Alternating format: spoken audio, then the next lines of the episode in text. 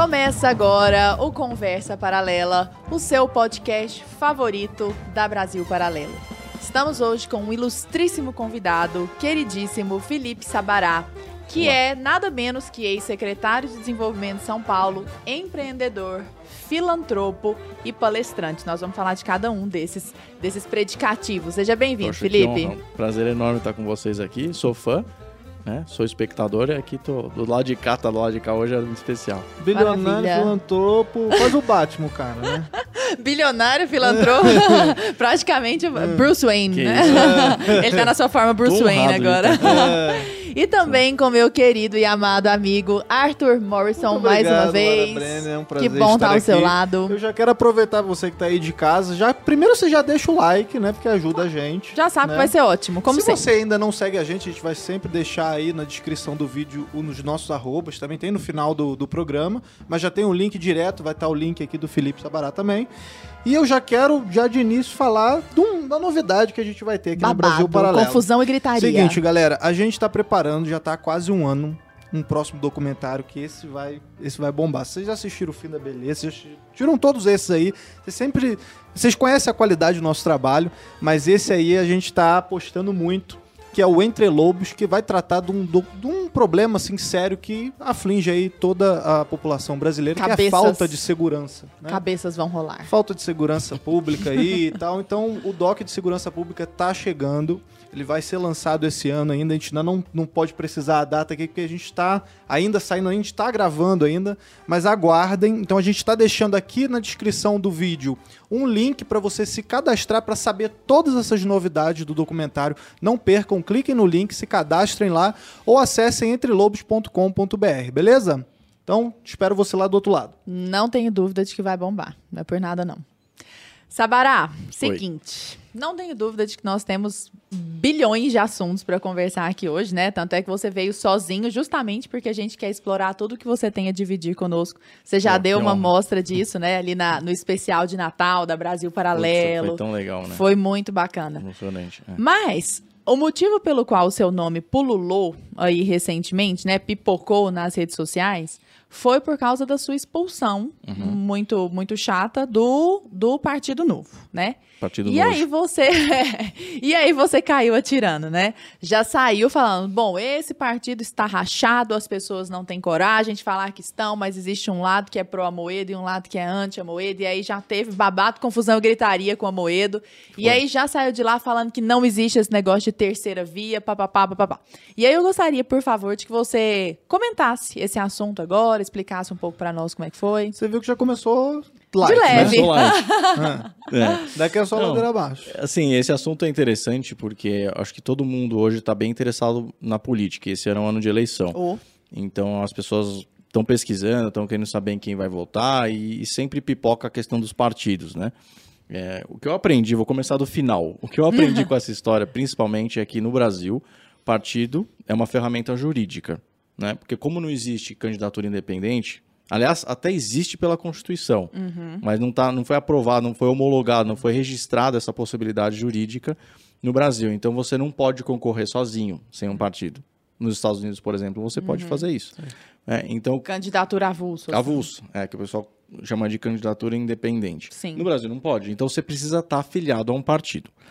Então, é, começando assim por como é que eu fui parar no Partido Novo, eu nunca imaginei que fosse estar na política, uhum. de fato, assim.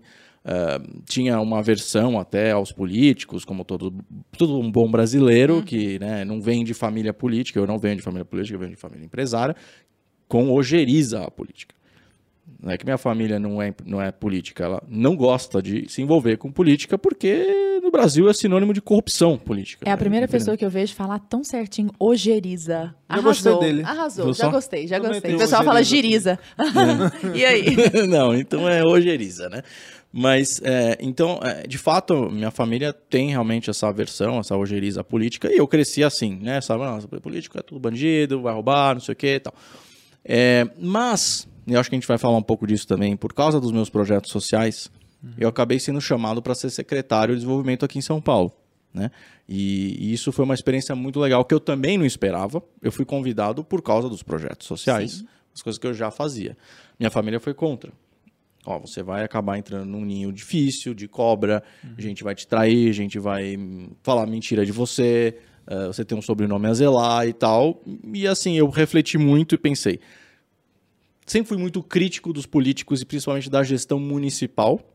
Por quê? Porque eu atuo com população de rua, favelas, pessoas em situação de vulnerabilidade, sempre esbarra no que o poder público faz ou deixa de fazer.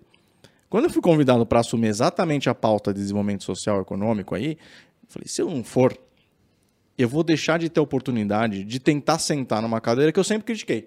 Hum. Né? E aí, para você ser secretário, você não precisa necessariamente ser filiado. Você pode simplesmente não estar tá lá e você está com cargo técnico, foi o meu caso. Sim. Eu não era, nunca fui filiado a nenhum partido.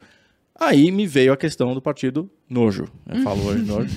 É, com carinho, né? não tenho mágoa mais, mas assim, é, é, é, um partido que demonstrou que, na verdade, o que gera hoje, além de ojeriza, é nojo mesmo, assim, entendeu? Sabe?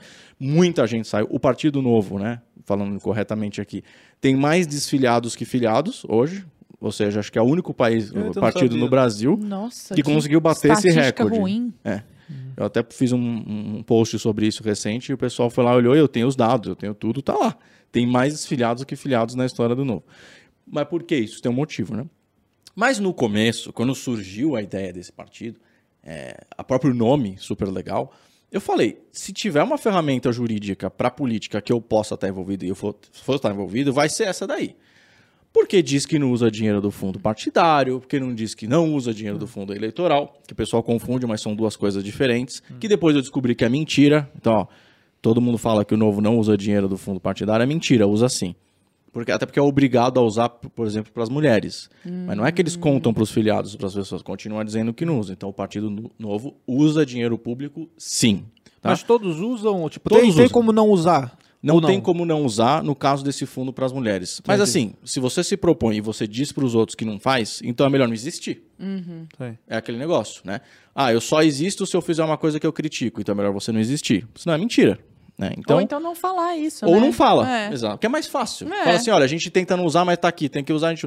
Então, quando pergunta, muito perguntado, ou juridicamente, ou na imprensa, os caras até dão aquela faladinha, entendeu? Uhum. Mas se você não pergunta e como fica aquele negócio sendo sempre repetido, a pessoa não vai e não explica. Mas além desse ponto que eu achava legal, que depois eu vi que não é verdade, mas de não usar dinheiro público, nem para se manter, nem para fazer campanha, que daí sim é o fundo eleitoral, tem outras coisas. Tem a questão de processo seletivo, que eu falei, poxa, isso é super legal, você vai selecionar os seus candidatos é, de acordo com métricas, de acordo com processos. Enfim. Tanto que você concorreu com quase 70. 76. 76? É. Quase 80, né? É, foram 77 no total, eu concorri contra 76 ah, pessoas. Olha só que bacana. Então, é, essa parte é muito legal, você uhum. fala, na teoria, incrível, né? Sim, sim. Outra coisa, é, mandatário, quem tem cargo no novo, não pode estar tá nos diretórios. Poxa, que ideia legal. Qual que é a desculpa que eles dão para isso daí? Na verdade, a desculpa é o seguinte, o Amoedo e a turminha dele mandam. Na prática é isso. Uhum. Mas na teoria, na tese que é legal, qual é o negócio? Se você tem mandato, voto, e você tem um cargo eletivo, principalmente no legislativo ou no executivo, que é o caso, por exemplo, do governador Zema em Minas, que é forte, você tem muito mais poder quando você está dentro de um diretório. Sim. Porque você vai poder ter cargo, você vai poder ter força da população. Então, o que, que eles fizeram? Eles blindaram. O problema é que, como o novo não remunera, que é outra mentira, também remunera sim gente que trabalha nos diretórios, não a maioria, não é igual aos outros partidos, mas faz. Outro dia a gente descobriu aí que o tal do Júlio Zonato ganhava 40 mil reais por mês. É um cara que criticava todo mundo, criticava todos os partidos e estava aqui. Inclusive foi funcionário do Amoedo lá no Itaú. Tá? Então, assim, é, é, tudo uma hipocrisia quando você vai olhar a fundo. Eu não sabia. Então, é, eu vou voltar porque eu me filiei, mas eu vou falando, falando um pouco mais sobre essa, essas propostas que o partido fazia. Então você fala assim, cara, tá blindado, você tem um diretório. O problema é que quem trabalha, além de quem não recebe, são voluntários, né? Voltando a falar do diretório. Aí você vai ver quem trabalha lá. Nada contra, tá? Eu, eu, eu adoro gente que é decorador de interior. Uhum. Eu acho super legal essa profissão, tudo. Mas Sabe aquelas pessoas meio desocupadas que aí acabam fazendo pra, uma, umas, umas, um trabalho mais ou menos assim, tipo meio voluntário, meio não sei o quê? Com boa vontade. Com boa vontade. Vezes, Só que aí tem o que eles chamam de DEDAN, que é o Departamento de Apoio ao Mandatário. Uhum. Ou seja, então eu sou o Zema, eu sou governador do estado de Minas, o estado no Brasil com o quarto orçamento e com o maior número de municípios. E aí o departamento de apoio ao mandatário vai mandar alguém ou algumas pessoas para ir lá fiscalizarem o meu mandato. Eu sou o Zeno. Quem é essa pessoa? Uma decoradora de interiores, uma pessoa que, assim, tá lá meio avulsa. Entendi. Ela não vai nem saber o que nada. averiguar. Zero. Aí chegar lá e falar, mas por que que você propôs aumentar o salário dos policiais militares? Isso não consta nos princípios, assim, vem, e vem, tipo, cagar regra. Desculpa, Escuta, então, então essa seleção com outras pessoas ali não vale de muita coisa? Não tem seleção. Então, ah. para você trabalhar nos diretórios, não tem processo seletivo. Ah, saquei. Tem processo seletivo para ser candidato. Ah, sim. Por quê? Porque é escolhidinho, escolhi, escolhidinho a dedo. Uhum. E aí, obviamente, tem as votações, que são, tipo, na verdade, as eleições para os diretórios. Só que você vai ver quem se propõe a se candidatar a ser um mandatário voluntário são pessoas desocupadas. Você concorda que quem está ocupado não vai conseguir se dedicar num diretório, né, num departamento de apoio mandatário, num diretório municipal, estadual ou nacional, com tanta uh, uh, uh, com tanto tempo e qualidade de qualificação de quem realmente né? vive disso. Uhum. Então essas coisas começam a ser incongruências, entendeu? Sim, sim. Tipo, e aí isso vai gerando uma vai gerando doença, é quase que uma doença, porque vira uma seita, as pessoas elas ficam apoiadas na regrinha, mesmo a regrinha sendo uma hipocrisia. Então, mas eu olhei para isso de fora e falei, bom, se eu for colocar meu nome em algum tipo de partido, vai ser nesse. Porque olha só, e tudo isso que eu acabei de dizer. E me filiei. também não tinha muitas outras opções, né? Não tinha outras. Uhum. Agora, hoje, se eu fosse. Primeiro, eu não me filiaria. Uhum. Porque eu não precisava. Eu não era candidato, eu era secretário. Sim, secretário, sim. você tem um mandato que ele é de nomeação. Então, o, o, prefeito, o governador, o presidente vai te nomeia para um cargo de secretário, de ministro, o que seja. Então, municipal estadual é secretário. E no caso do âmbito federal, você é ministro ou secretário abaixo do ministro. Legal, então eu não precisaria, a não ser que eu fosse me candidatar, que foi o que aconteceu depois. Mas para me distanciar e para me diferenciar do PSDB, que é quem estava no mandato naquele tempo, em 2017 e 2018, quando eu fui municipal, depois eu acabei indo para o Estado também em 2019, eu, me afastado do PSDB, eu falei, ah, vou no novo que é limpinho, tá? E não fui só eu. Tinham mais duas pessoas, que eu não vou citar nomes aqui, que eram secretários nossos também, que fizeram a mesma coisa. Bom, já, já, que a gente está aqui, a gente se filia ali, daí a gente não se compromete, entendeu? Ah, você. Isso aí é coisa dos tucanos. Não, eu não sou tucano, eu tô no, eu tô, uhum, no novo. Entendi. E aí, o novo, realmente, pelas propostas, e não só as propostas do partido em si, mas as, assim, a, a quem se filiou, o, o pessoal que, que se envolvia, né, agora menos, tinha aquele negócio do coração, entendeu? Então as pessoas pegam e vão na Paulista como voluntário sem receber nada, com a bandeira laranja, e só o novo é novo. É... Acreditava. Vai com a né? mesinha, põe mesinha e vai, e assim você vê mãe de família, pai Sim. de família, jovens, crianças, todo mundo vestido de, de laranja. É um negócio que realmente emociona. Eu usava pulseirinha, eu tinha meu bonezinho e tal. Eu defendia essa história porque é um negócio legal. Pô, o Brasil a gente sabe que precisa melhorar na política. O problema é que quando você vai olhar lá dentro como realmente funciona, principalmente o pessoal ligado ao Amoedo, que né, não é exatamente o único fundador do Novo, ele também deu um totozinho ali, como se diz no futebol, uhum. no Roberto Mota, que vale a pena conhecer a história dele, esse carioca. Carioca. Roberto Mota, ele lançou um livro recentemente, né, que chama-se Os Inocentes do Leblon. Posso falar? É um dos melhores livros que eu já li. Eu sou suspeito para falar, porque conta Olha a história só. do partido.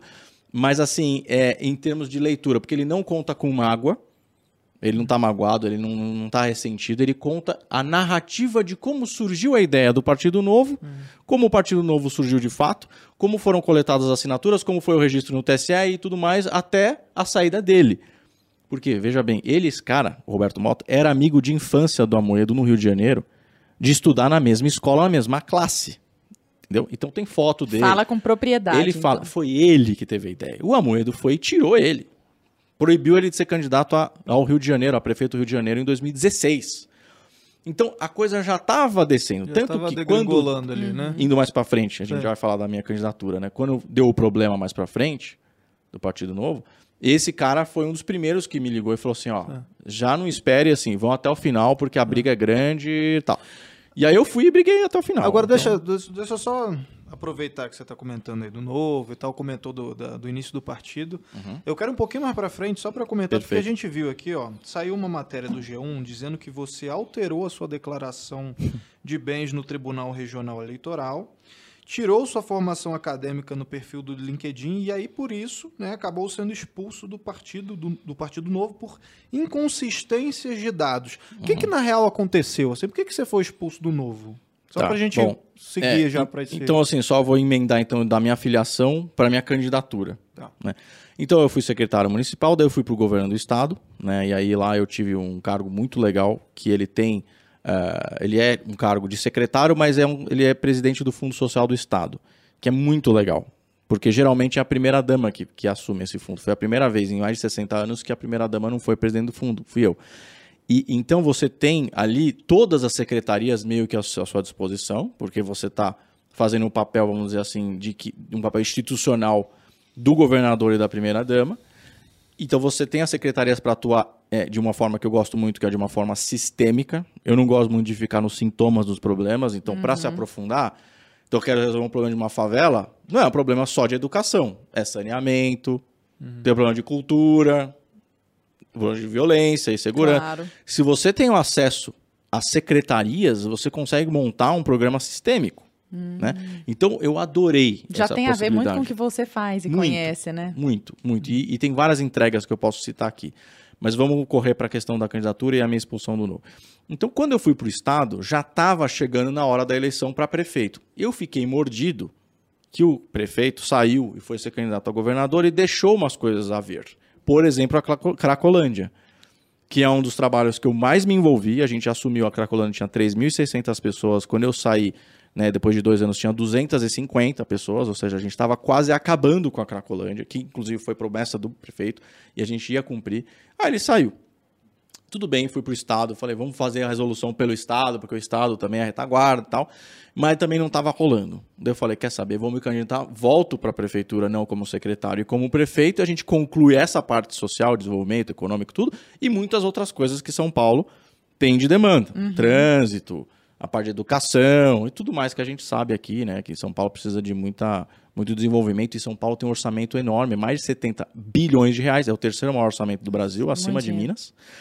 E, e, e, enfim, eu tinha um conhecimento grande quem é, de São quem Paulo. Quem mais? Minas? Tá, é a União. Ah, tá. Depois entendi. é o estado de São Paulo, depois é a cidade de São Paulo, depois hum. é o hum. estado de Minas. Ah, entendi. Então é muita, é muito, muito dinheiro. dinheiro. É um negócio assim. A cidade de São Paulo ainda tem mais que o estado inteiro de mais Minas. Mais que o estado inteiro de Minas. Bacana saber né? disso. Tem ano que passa, tem ano que volta, faz é. três anos que está acima. Uhum. Então dá para fazer muita coisa. E aí eu falei, vou me candidatar então. Aí entrei para o processo seletivo do Partido Novo, e aí falando sobre currículo, informações, é. É, rendimentos, IR, você entrega tudo para o partido. Os caras fazem um background sua check. Sua alma. Sua alma. E o processo seletivo não é de um dia e de dois meses, entendeu? No meu caso, durou mais de um ano. Oficialmente o processo durou seis meses, mas eu entreguei meu nome mais de um ano atrás. Sim. Aí vai, daí você tem. No caso, na época, eram três fases, que agora eles falam que mudou o processo para ajustar depois da minha situação e de outras pessoas aí. Hum. Mas na verdade é o seguinte: é em processo de empresa. Então, tem, eles contratavam, contrataram uma empresa de, que só contrata CEOs, uhum. que, meu, me fez mil interrogações. Tipo um vai... RH, assim. É, uhum. com reunião, com, com debate, eu tive que entregar plano de governo, tive que. mil coisas. E, inclusive, as suas informações, é, no meu caso, registradas em cartório, eu tenho isso registrado em cartório, meu currículo, é, e o seu IR a sua, o seu, o seu fala, sua, sua, sua vida financeira, fiscal, etc. Sim. Tanto que eles olham lá, se tiver problema, não vai, como qualquer outra, outra empresa que faça isso. Então eu passei por todo esse processo, acabei vencendo o processo seletivo. Eles mesmos me deram o ganho do processo e foi bem, vamos dizer assim, polêmico, porque muita gente ficou chateada, né? Uhum. Todo mundo, pessoal que perde não gosta. Gente que estava no partido há muito tempo, gente que é grande empresário, né, presidente de grandes hospitais aqui de São Paulo, que eu não vou citar o nome, que também participaram e perderam de mim. Então, porque assim, de fato, além da questão da empresa da minha vida empresarial empreendedor, tem a minha experiência de secretaria no município e a minha atuação no estado.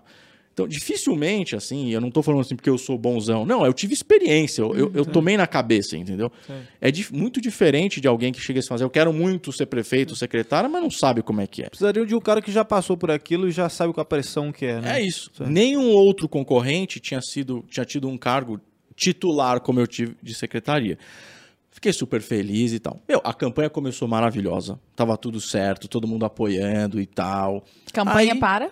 Para prefeito de São Paulo. É, tô É. perguntando isso só porque Sim, pro às vezes pessoal- o pessoal é. lembrar. É Então, eu fui candidato a prefeito de São Paulo pelo Partido Novo. tá? E aí, o que aconteceu? Começou o- os probleminhas já, logo aí. O Amoedo já, já chegou e falou assim, bom, a campanha, ela começa por ser eh, antagonista e eh, oposição ao governo federal. Começa assim. Eu falei, hum, já comecei, né? Tipo, É. mas eu votei no presidente, né, Bolsonaro. Ele é perfeito, ele é o ideal? Não, mas eu votei nele. Inclusive, o Amoedo também declarou voto para ele e um monte de gente que está no partido. É, não, mas a gente vai ser oposição desde já, porque 22 está aí e tal. Isso a gente está falando de 2020, né? Aham.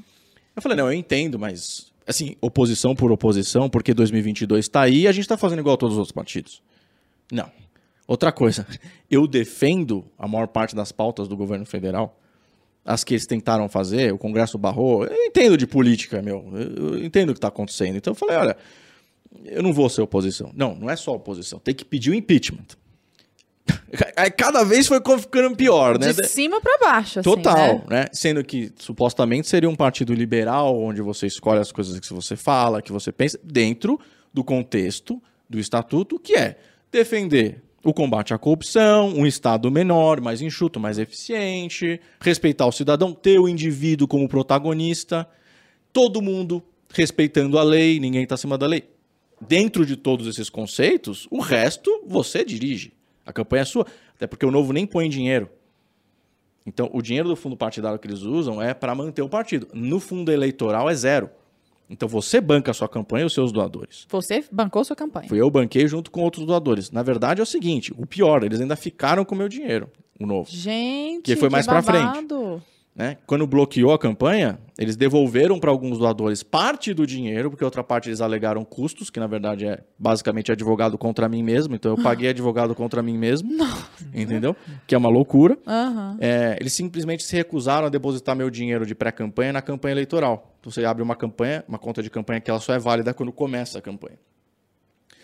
Mas o problema não começou aí. Começou quando eu comecei a ter esses conflitos, principalmente com a Moedo. E aí entra uma coisa que eu vou contar aqui, porque sim, que é a questão da briga do Amoedo com o Zema. Não do Zema com o Amoedo. O Zema é um gentleman, é um cara, meu, sensato. Ele não quer brigar com ninguém, ele quer ajudar o mineiro.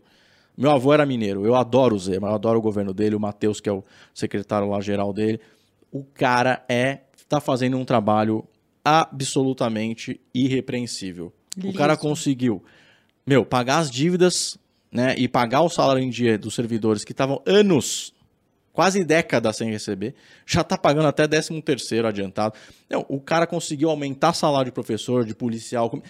Isso tô falando só de, vamos dizer assim, pagamento e gestão, tá? Fora o que ele conseguiu de trazer de investimento externo para Minas Gerais, colocou Minas no topo da questão do empreendedorismo. Impecável. O Amoedo tem uma inveja, na minha opinião, absurda desse cara, do tal do Zema, que é um cara legal. Não foi na posse. Tudo porque o Zema, no segundo turno, declarou, falou assim: se você vota para renovação, como vota em mim, como vota no Bolsonaro, como vota no Amoedo, é, então vamos lá e, me, e aposta em mim.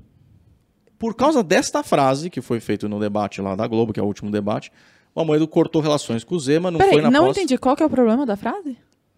Isso, falou assim: olha, se você quer renovação, então você que tá pensando num cara novo, por exemplo, o Bolsonaro que tá entrando agora. Ah, porque colocou eu- Bolsonaro e falou ele Bolsonaro. na mesma Amoedo frase. Não foi na Ah. posse, não fala com ele, não vai visitar, zero. Inclusive, tentou cortar minha relação com o Zema, que é o único cara que na época era o mandatário do Novo no executivo. Porque hoje o Novo tem um prefeito em Joinville, se eu não me engano, Uhum. que é o Adriano, que é um cara legal. É, só não me recordo se a cidade é Joinville mesmo, eu acho que é, O Zema mas é é um no dos poucos prefeitos, né? Do, Não, é o único, é o novo, único assim. governador. Ah, é governador. É, então, no governador. executivo, eles têm dois, tá? Que é o governador Zema e esse cara que eu acho que, que é Adriano, que eu acho que é de Joinville. Mas é um ex-bombeiro, empresário do setor farmacêutico, um cara que também não precisava estar indo para política e foi e ganhou. Mas antes de ter esse prefeito, era só o Zema. Bom, o Amoedo simplesmente tentou bloquear qualquer relação minha com o Zema. E o que, que eu fiz? Eu fui e falei com o Zema mesmo. Ele veio para São Paulo, fez evento comigo, a gente captou recursos. Aí, meu, a galera do Amoedo ficou mais brava ainda, porque falou: meu, não só ele não tá pedindo impeachment e sendo oposição ao governo Bolsonaro, como ele ainda se colou no cara errado, do time errado, que é o do Zema. Eu escutei isso de vários é, dirigentes do Novo, inclusive do Amoedo. E aí eu falei, ó, pessoal, seguinte, eu fui escolhido, eu tô bancando a campanha junto com meus doadores, eu vou, não ferindo os princípios do partido, eu vou falar que eu sou de direita, vou contar para todo mundo e vou defender o governo federal naquilo que, de, que vou defender. Até porque os eleitores de São Paulo que são de direita são os mesmos.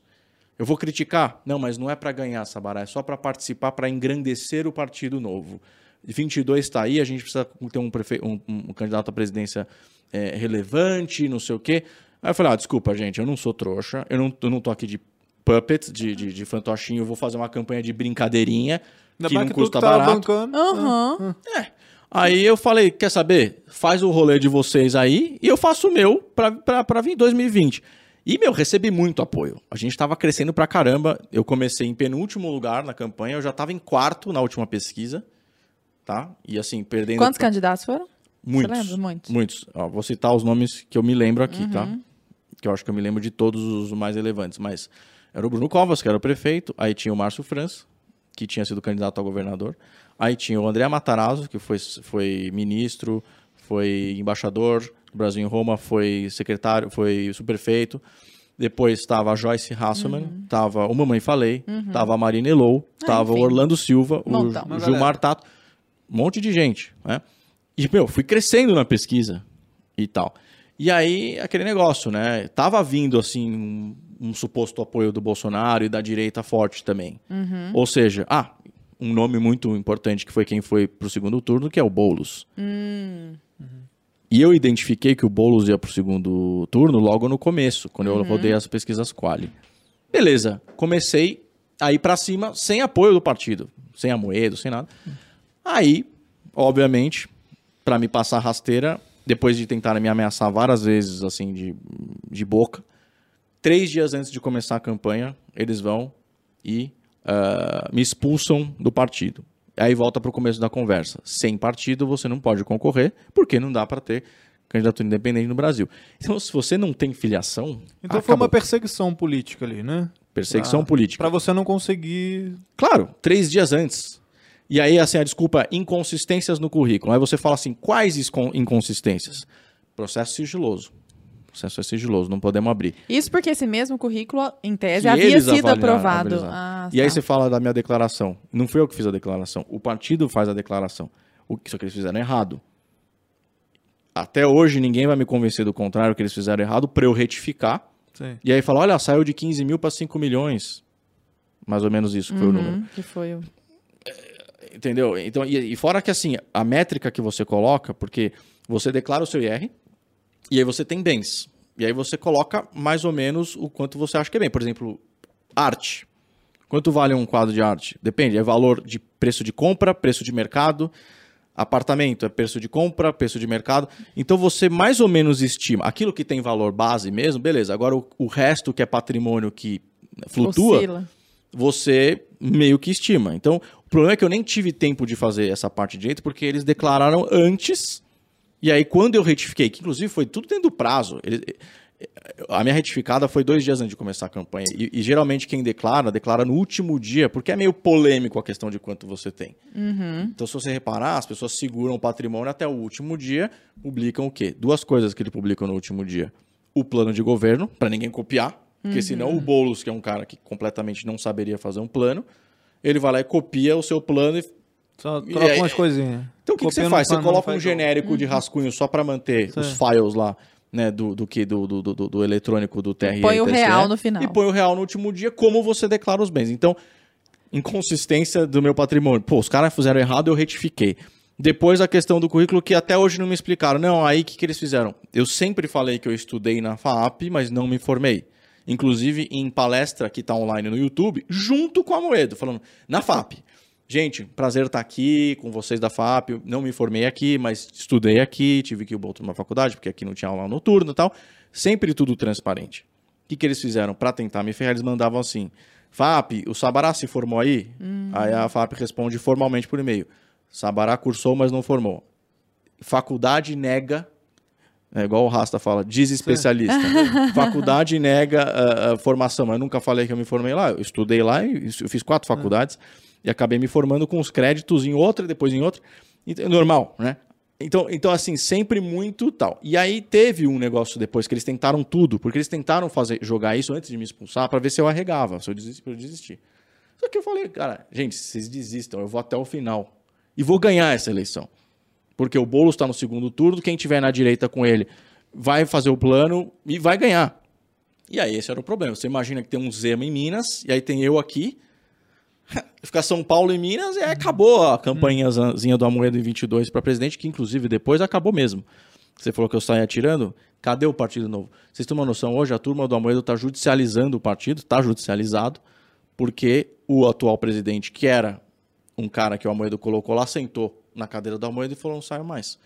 Você imagina que todos os poderes que o Amoedo colocou no estatuto para ele, agora estão na mão do cara que falou que não vai sair. Então eles estão judicializando para tirar o voto de Minerva do cara, para tentar desempatar e tirar.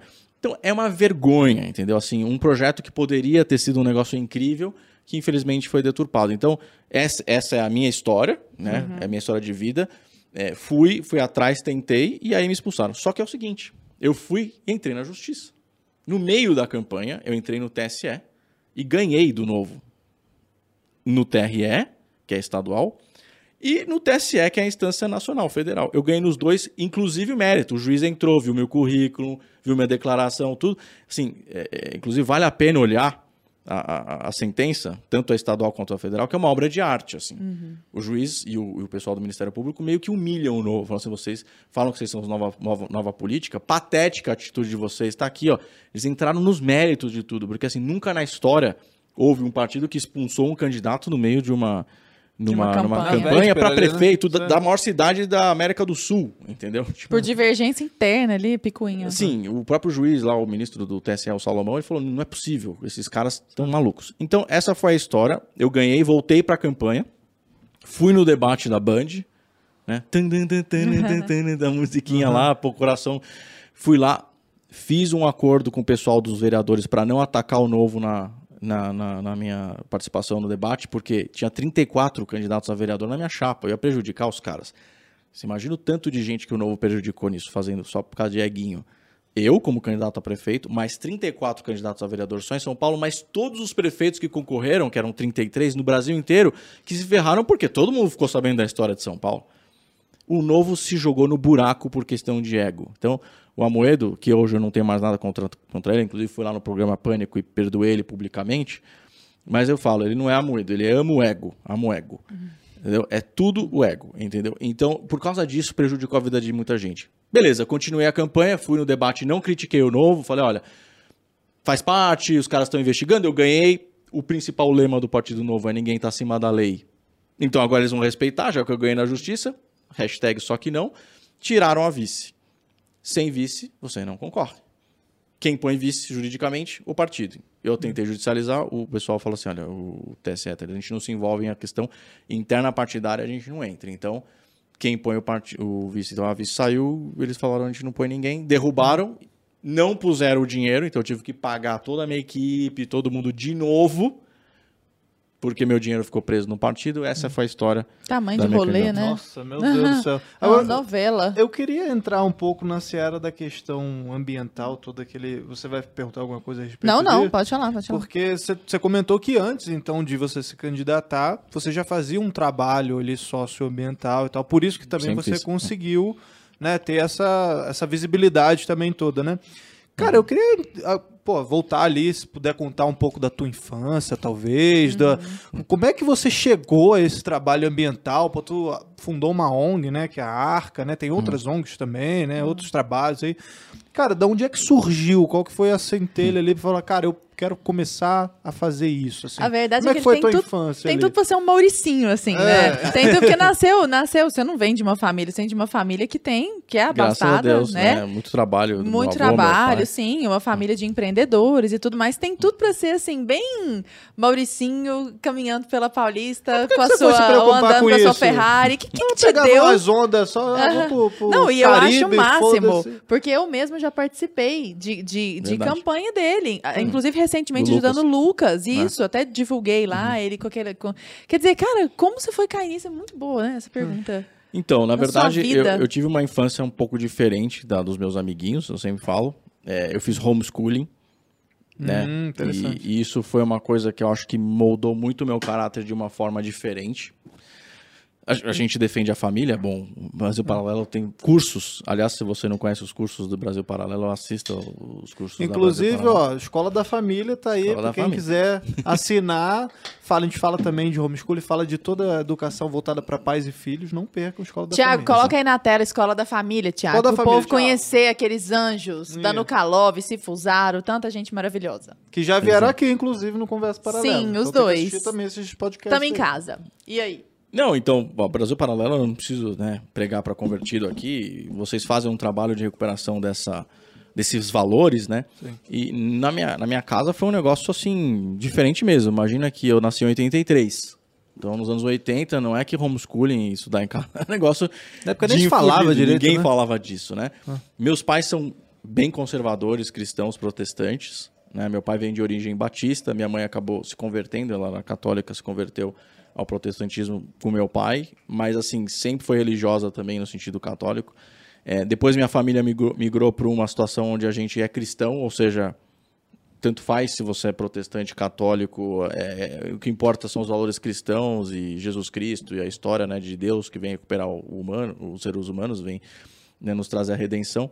Então eu vejo hoje minha família muito legal assim essa história de, de a gente trazer o cristianismo com a base. Eu vejo hoje os católicos e os protestantes unidos, que é uma coisa linda. A gente, quando que a gente foi esperar isso acontecer?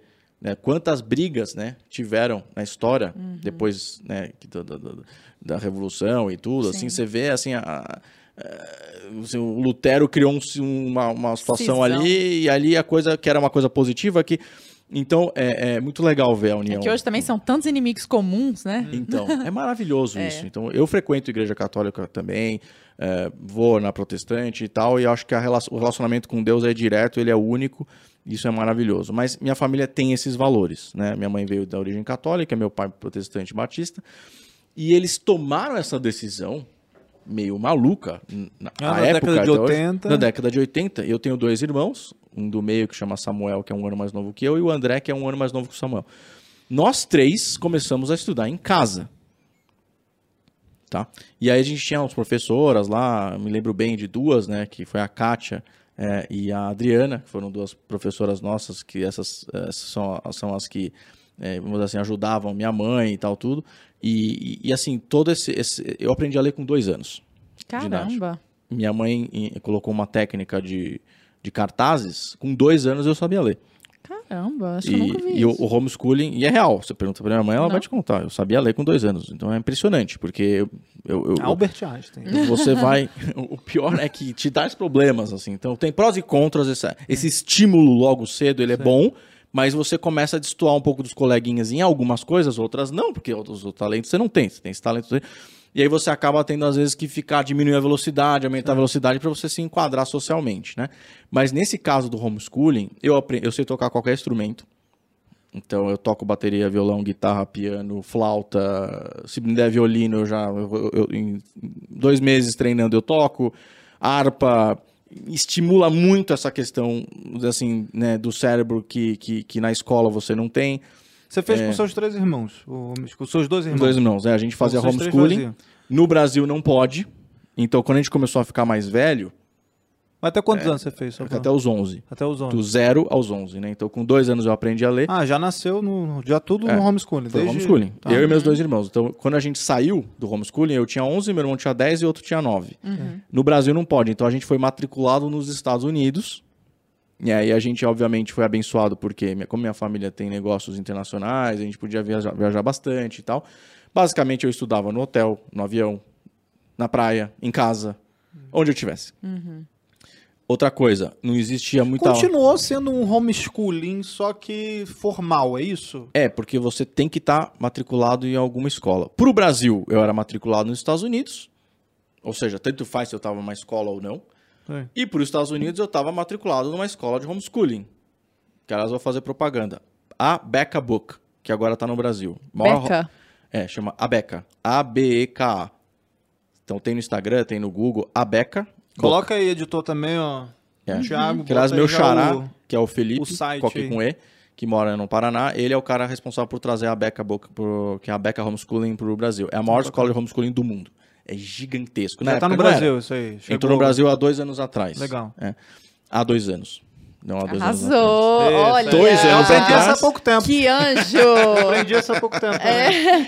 Há dois anos atrás, não. Não. Há dois Há anos. dois ele anos corrigiu. Ou dois anos Dois atrás. anos atrás. Não, gente, olha, o coração da professora de português, gente, arrasou, arrasou.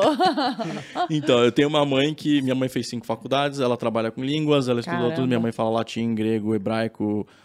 Então, em casa, se eu falasse há dois anos atrás. É, tomar um ia não. Tá Es- cafezinho? Escapou, aceita. escapou aqui rapidinho, mas depois já corrigi. Mãe ficou orgulhosa também. É, obrigado. E aí, o que aconteceu? O... Fiz homeschooling desse jeito, o americano, né, matriculado, que foi maravilhoso, porque eu fui alfa- alfabetizado em inglês. Então, eu aprendi a ler em português com dois anos. Com três, eu já tinha inglês e mudou para inglês, porque tudo era inglês. E Era muito engraçado, porque na época não tinha coisa digital. Então, eu gravava algumas provas numa fita cassete e mandava por correio e eles mandavam a nota. Tipo, era um negócio, assim, muito legal. Muito à frente, né? Incrível, incrível. E aí, meus pais, para serem um pouquinho mais ainda diferentões, a gente tinha uma propriedade rural e falou assim: por que, que vai morar em São Paulo? Se é homeschooling, pode ser onde for, né? Então, na propriedade rural tinha vaquinha, tinha galinha, tinha boizinho, tinha cavalo. Contato com a terra ali, com a natureza. Meu pai construiu uma escola na frente da nossa casa, um pouco longe pra gente poder caminhar para ir para a escola, entendeu? Tinha lá uns professores que vinham, eu me lembro de um deles que era o Moses, que era um professor muito legal, que ele era, inclusive, ele era é, adventista. Gente fina, esse, o Moses foi, tipo, hum, praticamente um tutor nosso, assim, Qual também. cidade isso? Era em São Roque, entre São Roque e Biúna, que dá mais ou menos uma hora aqui de São Paulo. E então, é, imagina que eu aprendi biologia com a vaquinha, entendeu? Eu aprendi a fazer conta de mate- matemática, às vezes assim, um graveto, mais dois gravetos, três gravetos. Sabe assim, eu, eu- ah, vamos aprender sobre as plantas. Então, as briófitas e as pteridófitas. Então, Você vamos pegar lá- o caule. É. Eu ia dentro da mata ali, pegava e fazia. Botânica na hora ali. Meu, Certo. assim, não dá pra explicar.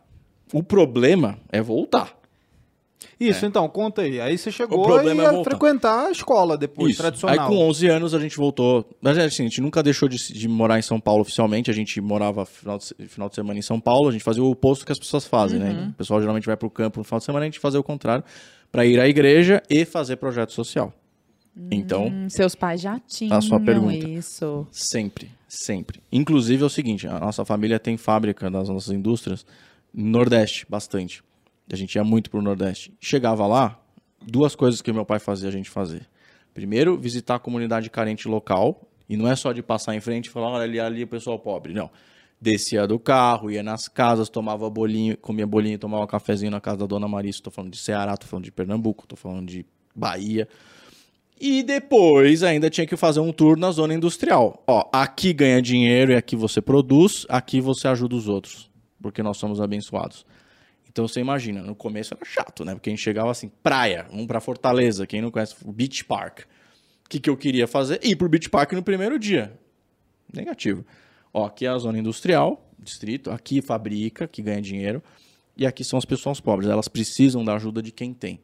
Então, assim, eu sou muito grato aos meus pais. Não existe fazer isso. Tipo, eles são muito Surreais. malucos, assim. e São Fora da demais. curva, né? Realmente. Não tenho o que falar. Eles são vivos, os dois? São vivos e maravilhosos. Hoje, minha mãe tem um instituto dela que atende é, pessoas com dificuldade de aprendizado. Ela é professora muito crica de línguas, então você e ela Que vão máximo. ficar assim. melhores, melhores amigas, amigas. de infância. Inclusive, ela vai te agradecer por ter meio me- quase me corrigido. Eu jamais faria isso, Felipe. Você se autocorrigiu. Já imagina que chata. Ela vai E- chegar em casa, depois que ela assistir, ela, meu filho, pelo amor de Deus, não suja o nome da família. Nossa senhora, que, Que, aliás, mandar um beijo pra minha mãe, a Dona Maria, que a gente chama de Sidoca carinhosamente. Um beijo, dona Maria. Sidoca, beijo, Ela, sua linda. Ensina isso da pra Brasil todo Paralelo. mundo. Aliás, Olha! antes, antes, antes de, de, de, de eu ser assinante, eu conheço a Brasil Paralelo faz tempo. Aham. Porque eu conhe- alguns amigos meus foram investidores no- desde o começo. É, mas minha mãe sempre falava, meu, mas você tem que ser assinante. Eu, mas eu conheço tal, porque né, tem conteúdo gratuito, né? Aham. E aí minha mãe das assinantes que eu conheço, acho que a mamãe foi a primeira que eu conheço. Olha, Sempre foi. que bacana. Então ela adora, adora Brasil Paralelo. Sidoca, se você quiser me dar feedback do meu curso de gramática normativa, eu aceito, tá bom? Vai ser muito bem-vindo. É, aliás, ela lançou vários li- livros sobre, sobre linguística. Ai, que né? máximo! Ó, Temos que trocar figurinha. É, vocês vão, se gostar bastante. E aí? E, aí Muito a- trabalho voluntário a desde gente fazia isso. sempre. E aí, quando a gente voltava aos finais de semana, a gente ia pra igreja e fazia trabalho social. E às vezes o trabalho da igreja era o social e vice-versa. Hum. né? Então, assim, eu cresci convivendo com as pessoas mais pobres e com as mais ricas. Então, esse contraste, e eu cresci indo pra Amazônia, por causa do negócio da família, então você fala de socioambiental, eu vou entrar nesse assunto de Amazônia.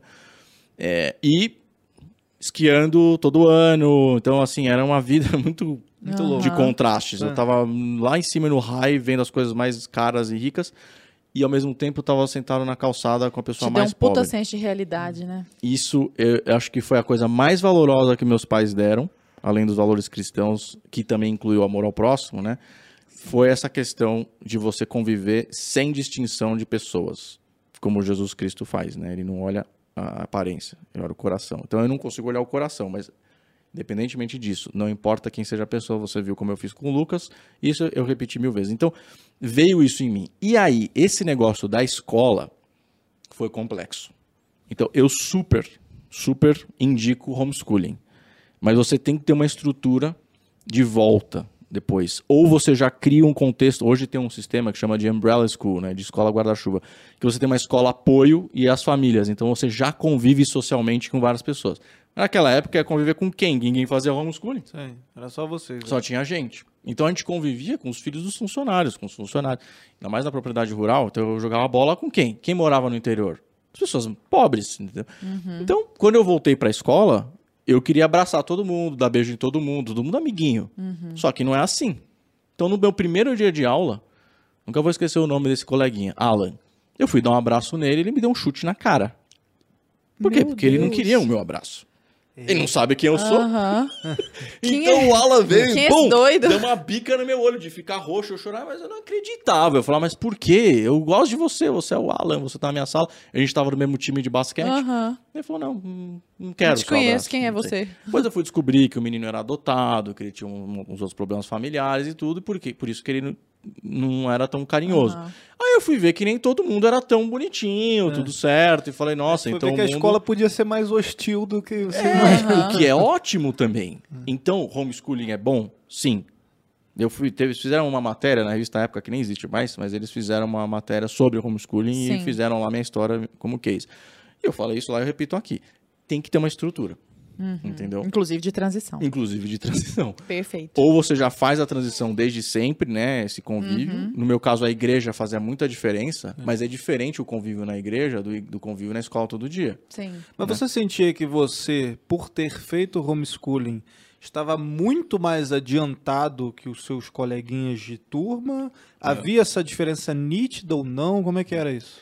Em, em alguns lados, sim. Então, vamos falar o lado musical.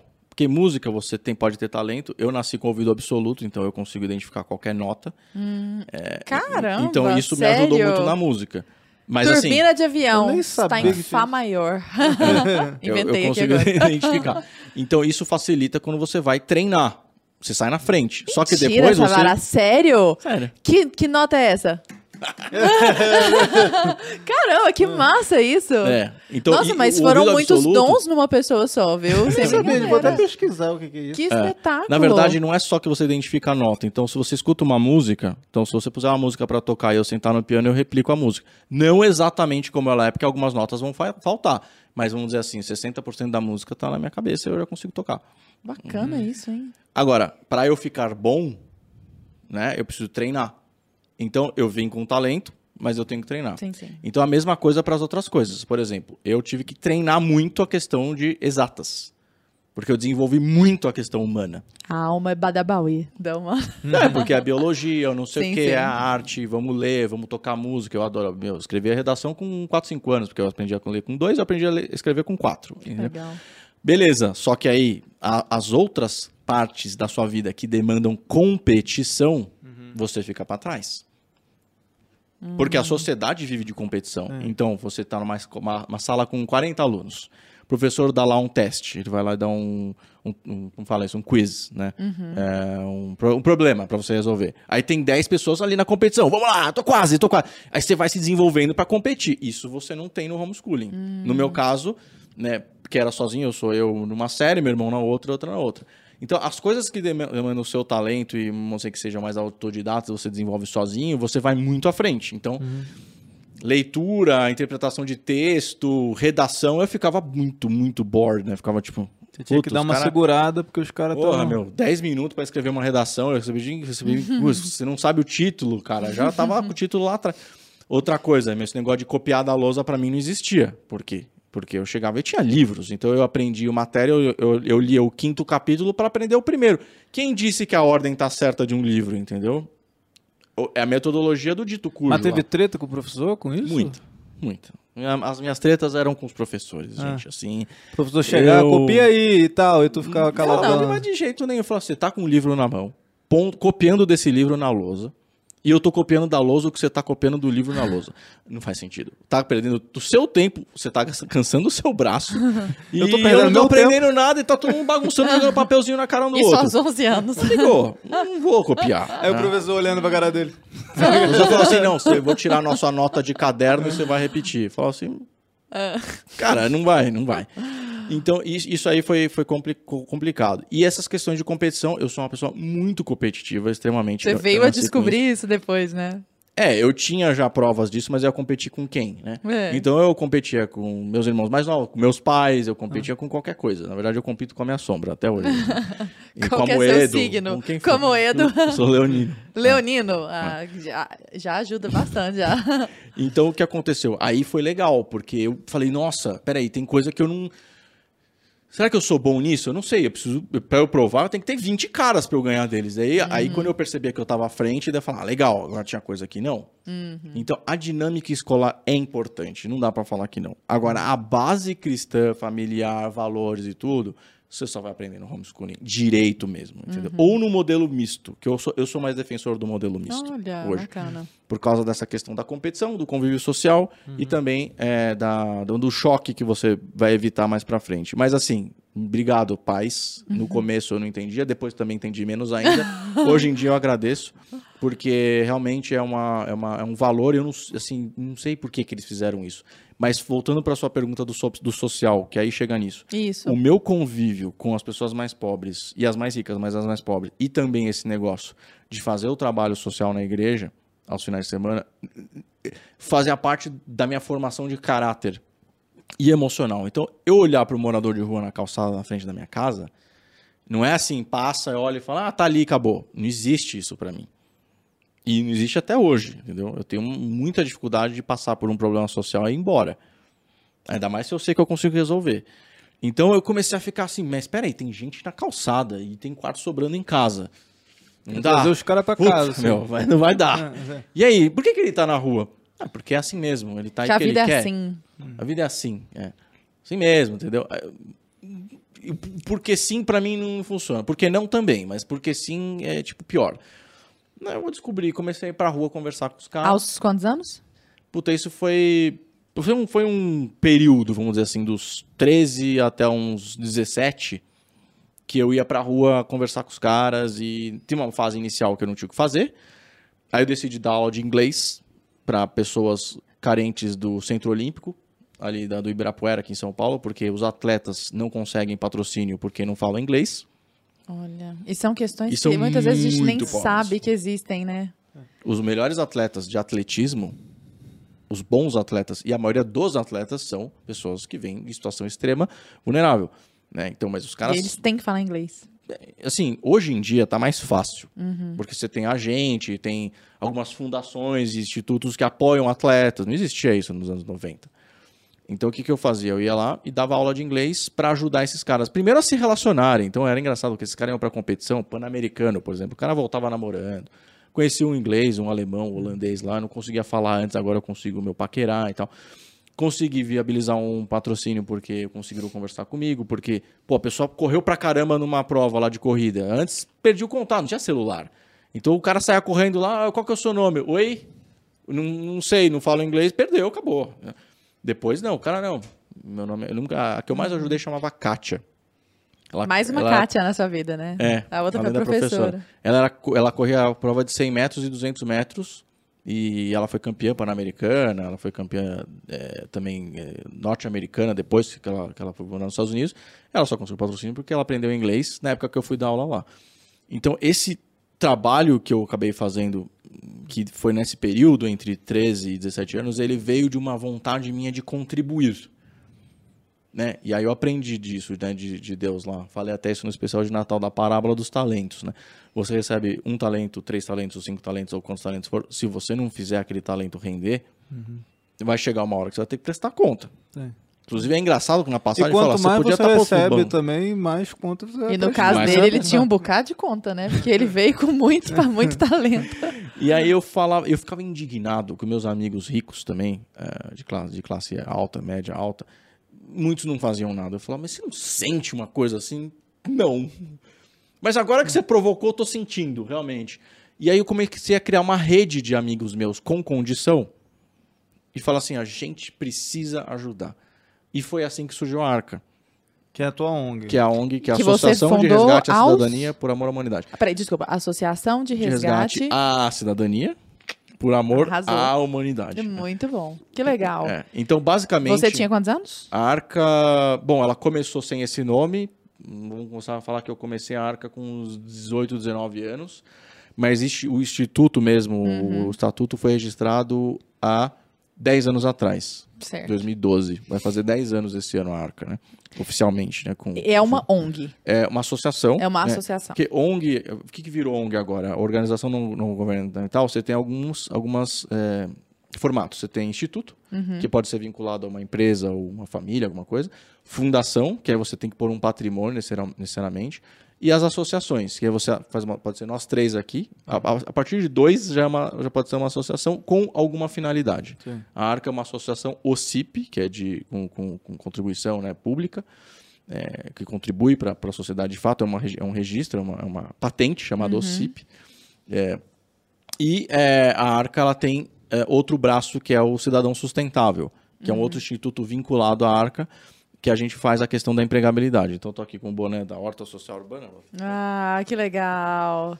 Que legal. Essa é, é, então, é outra associação que é um desdobramento da Arca. Exato. E tem mais uma também, né? É, tem, tem, tem vários desdobramentos aí. Porque aí mas... faz comida e faz umas. umas Isso. Umas então, refeições. a gente tem hoje a Arca, Daí certo. tem a horta social urbana, que é essa daqui. Que legal. E tem o salada orgânica social, hum. que aí é a venda da salada mesmo, né? Hum. Que, que, é, que é, de fato, você pode comprar pelos aplicativos aí, iFood, Rappi. E são moradores, ex-moradores de rua que trabalham com isso. Eles plantam, eles colhem e eles produzem a salada. Então, hum. desde a do plantio até a venda da salada, a rentabilidade disso vai para pagar o salário deles. Escuta, né? e como que é esse processo?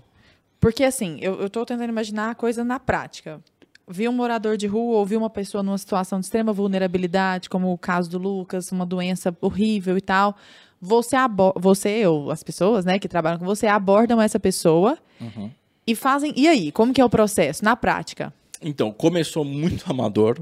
Assim, eu ia pra rua basicamente com meus amigos e conversar. E o que, que, a gente começou a perceber? É, a gente começou a perceber que as pessoas que a gente encontrava, nossos coleguinhas de rua, que não eram que estavam morando na rua, as ONGs, os caras estavam fazendo um trabalho de levar roupa, água e comida. Uhum. Que, que, a gente é, também que é o que fazia. a gente vê majoritariamente. Que a gente né? fazia também. Certo. Só que assim, aí eu tô lá, eu contei a história do seu João, se eu não me engano, no, no, no especial. especial que hum. tinha o posto de gasolina dele. Uhum, que dormia no próprio posto que ele mesmo fundou, né? assim, esse foi um cara que eu conheci. Daí você fala, não, não tem como. E foi o primeiro, inclusive, o né, primeiro. Né, que você ajudou. Eu falei, não tem como deixar um cara desse na rua. Não dá. Então eu chegava em casa e tava todo mundo, nossa, que evento, obrigado, Sabará, você trouxe a gente, que experiência maravilhosa. E só? That's it? Eu falava, não, agora começamos, né? Porque a gente escutou a história do Lucas, do João, e assim, eu conheço, no caso do Lucas, eu conheço os melhores médicos, eu conheço os hospitais, eu conheço quem faz o tratamento, eu não vou ajudar. Não tem como eu dormir à noite sem fazer isso, né? Então começou muito assim, rudimentar, assim, bem nos amiguinhos ajudantes. Uhum. Aí, depois que a gente se tornou um instituto, no meio do processo teve um outro instituto que a gente fundou com outros amigos, chamava Brasis, que aliás vou elogiar quem fundou aqui, que é o Marcos Amaro, filho do Rolim, que fundou a TAM. Uhum. né, que hoje virou Marcos Latam. Amaro, muito obrigada. Esse cara é espetacular, artista plástico, as melhores artes, empresário também. Não precisava, herdou a TAM, o pai dele morreu, todo mundo se lembra, ele herdou. Um cara que resolveu criar um instituto para cuidar de população de rua junto com a gente. Eu entrei logo no começo com ele, chamava Brasis, porque ele queria misturar os Brasis, né, os vários diferentes Brasils. E quem participou também, vários outros empresários de São Paulo. Vou lembrar aqui do Zé Roberto Moraes, que é da Votorantim, que não precisava também. O Ricardinho Goldfarb, dono da Marisa, né, Lojas Bacana. Marisa. Ah, quem mais? O Dinho Tranquese, que era dono da Daslu. Um monte de gente que tinha muita coisa para poder oferecer e começamos a atuar com população de rua. Foi uma experiência incrível, mas o pessoal resolveu se dedicar depois de certo tempo, um ano e meio, às coisas próprias das famílias e tal. E eu falei, gente, a gente acabou de começar agora, não vou conseguir parar. Foi aí que veio a Arca. Ela veio uma sequência do Brasis, né? E aí, respondendo sua pergunta, a gente montou uma equipe de profissionais que fazem uma abordagem na rua e nos albergues, que a gente chama de triagem, para poder acolher quem realmente está no momento de ser acolhido e desenvolvido. Ah, então tem essa questão. Tem gente Tem. que não, é tá no todo momento. mundo. Ah. Assim, todo mundo quer, todo mundo precisa. Também é uma lenda assim, ah, o cara não Isso é, quer. uma, isso é uma pergunta que eu exatamente É. ia te fazer. Se o porque cara a gente não quer. ouve, cara. Eu não sei se parece preconceituoso e tal, mas eu eu já ouvi várias vezes essa história. Ah, o cara, às vezes ele quer ficar na rua porque é mais rentável pra ele. E eu já ouvi de, de- diversas pessoas, o pessoal falou, cara, o cara prefere, ele já até falou que prefere ficar na rua porque ele ganha mais dinheiro na rua do que indo pra algum centro, do, pra algum lugar desses aí. É verdade e não é, como tudo. É, vamos fazer aqui um, um comparativo. Você. Alguém quer te acordar às quatro da manhã é, para tipo, que você precisa fazer uma viagem. Você não sabe que você precisa fazer aquela viagem, porque essa pessoa é o seu pai ou sua mãe, que tem uma visão mais estratégica sobre a sua vida e fala: se você for ali, você vai conseguir uma vaga na faculdade, alguma coisa. Você não quer acordar às quatro da manhã. Aí você fala, me deixa pro aqui, lugar que você tá nem sabe onde aqui, é. não, me- não me acorda, não, aqui eu quero ficar aqui e tal. Depois que você acordou, você não tá mais com sono, vamos supor que seu pai desista e fala, ah, tá, então fica dormindo aí. Aí você tá lá tomando café da manhã, ou você tá almoçando no final de semana, seus pais chegam e falam assim, escuta, Lara, é, você não, não foi lá, você não quis... Então. Oi? Não, mas o que que era? Era isso, isso, isso, isso, isso, iam te chamar pra você conseguir um curso, ir pra lá, iam gravar com você um negócio... Não, mas eu quero, eu acho isso maravilhoso, tal, mas, mas você não quis. É porque eu tava com sono. Entendi. Então, eu tô fazendo uma figura que se aplica à nossa vida, mas Sim, maioria sim. que tem casa e tudo, mas é a mesma coisa que o cara que tá na rua, ou a mulher.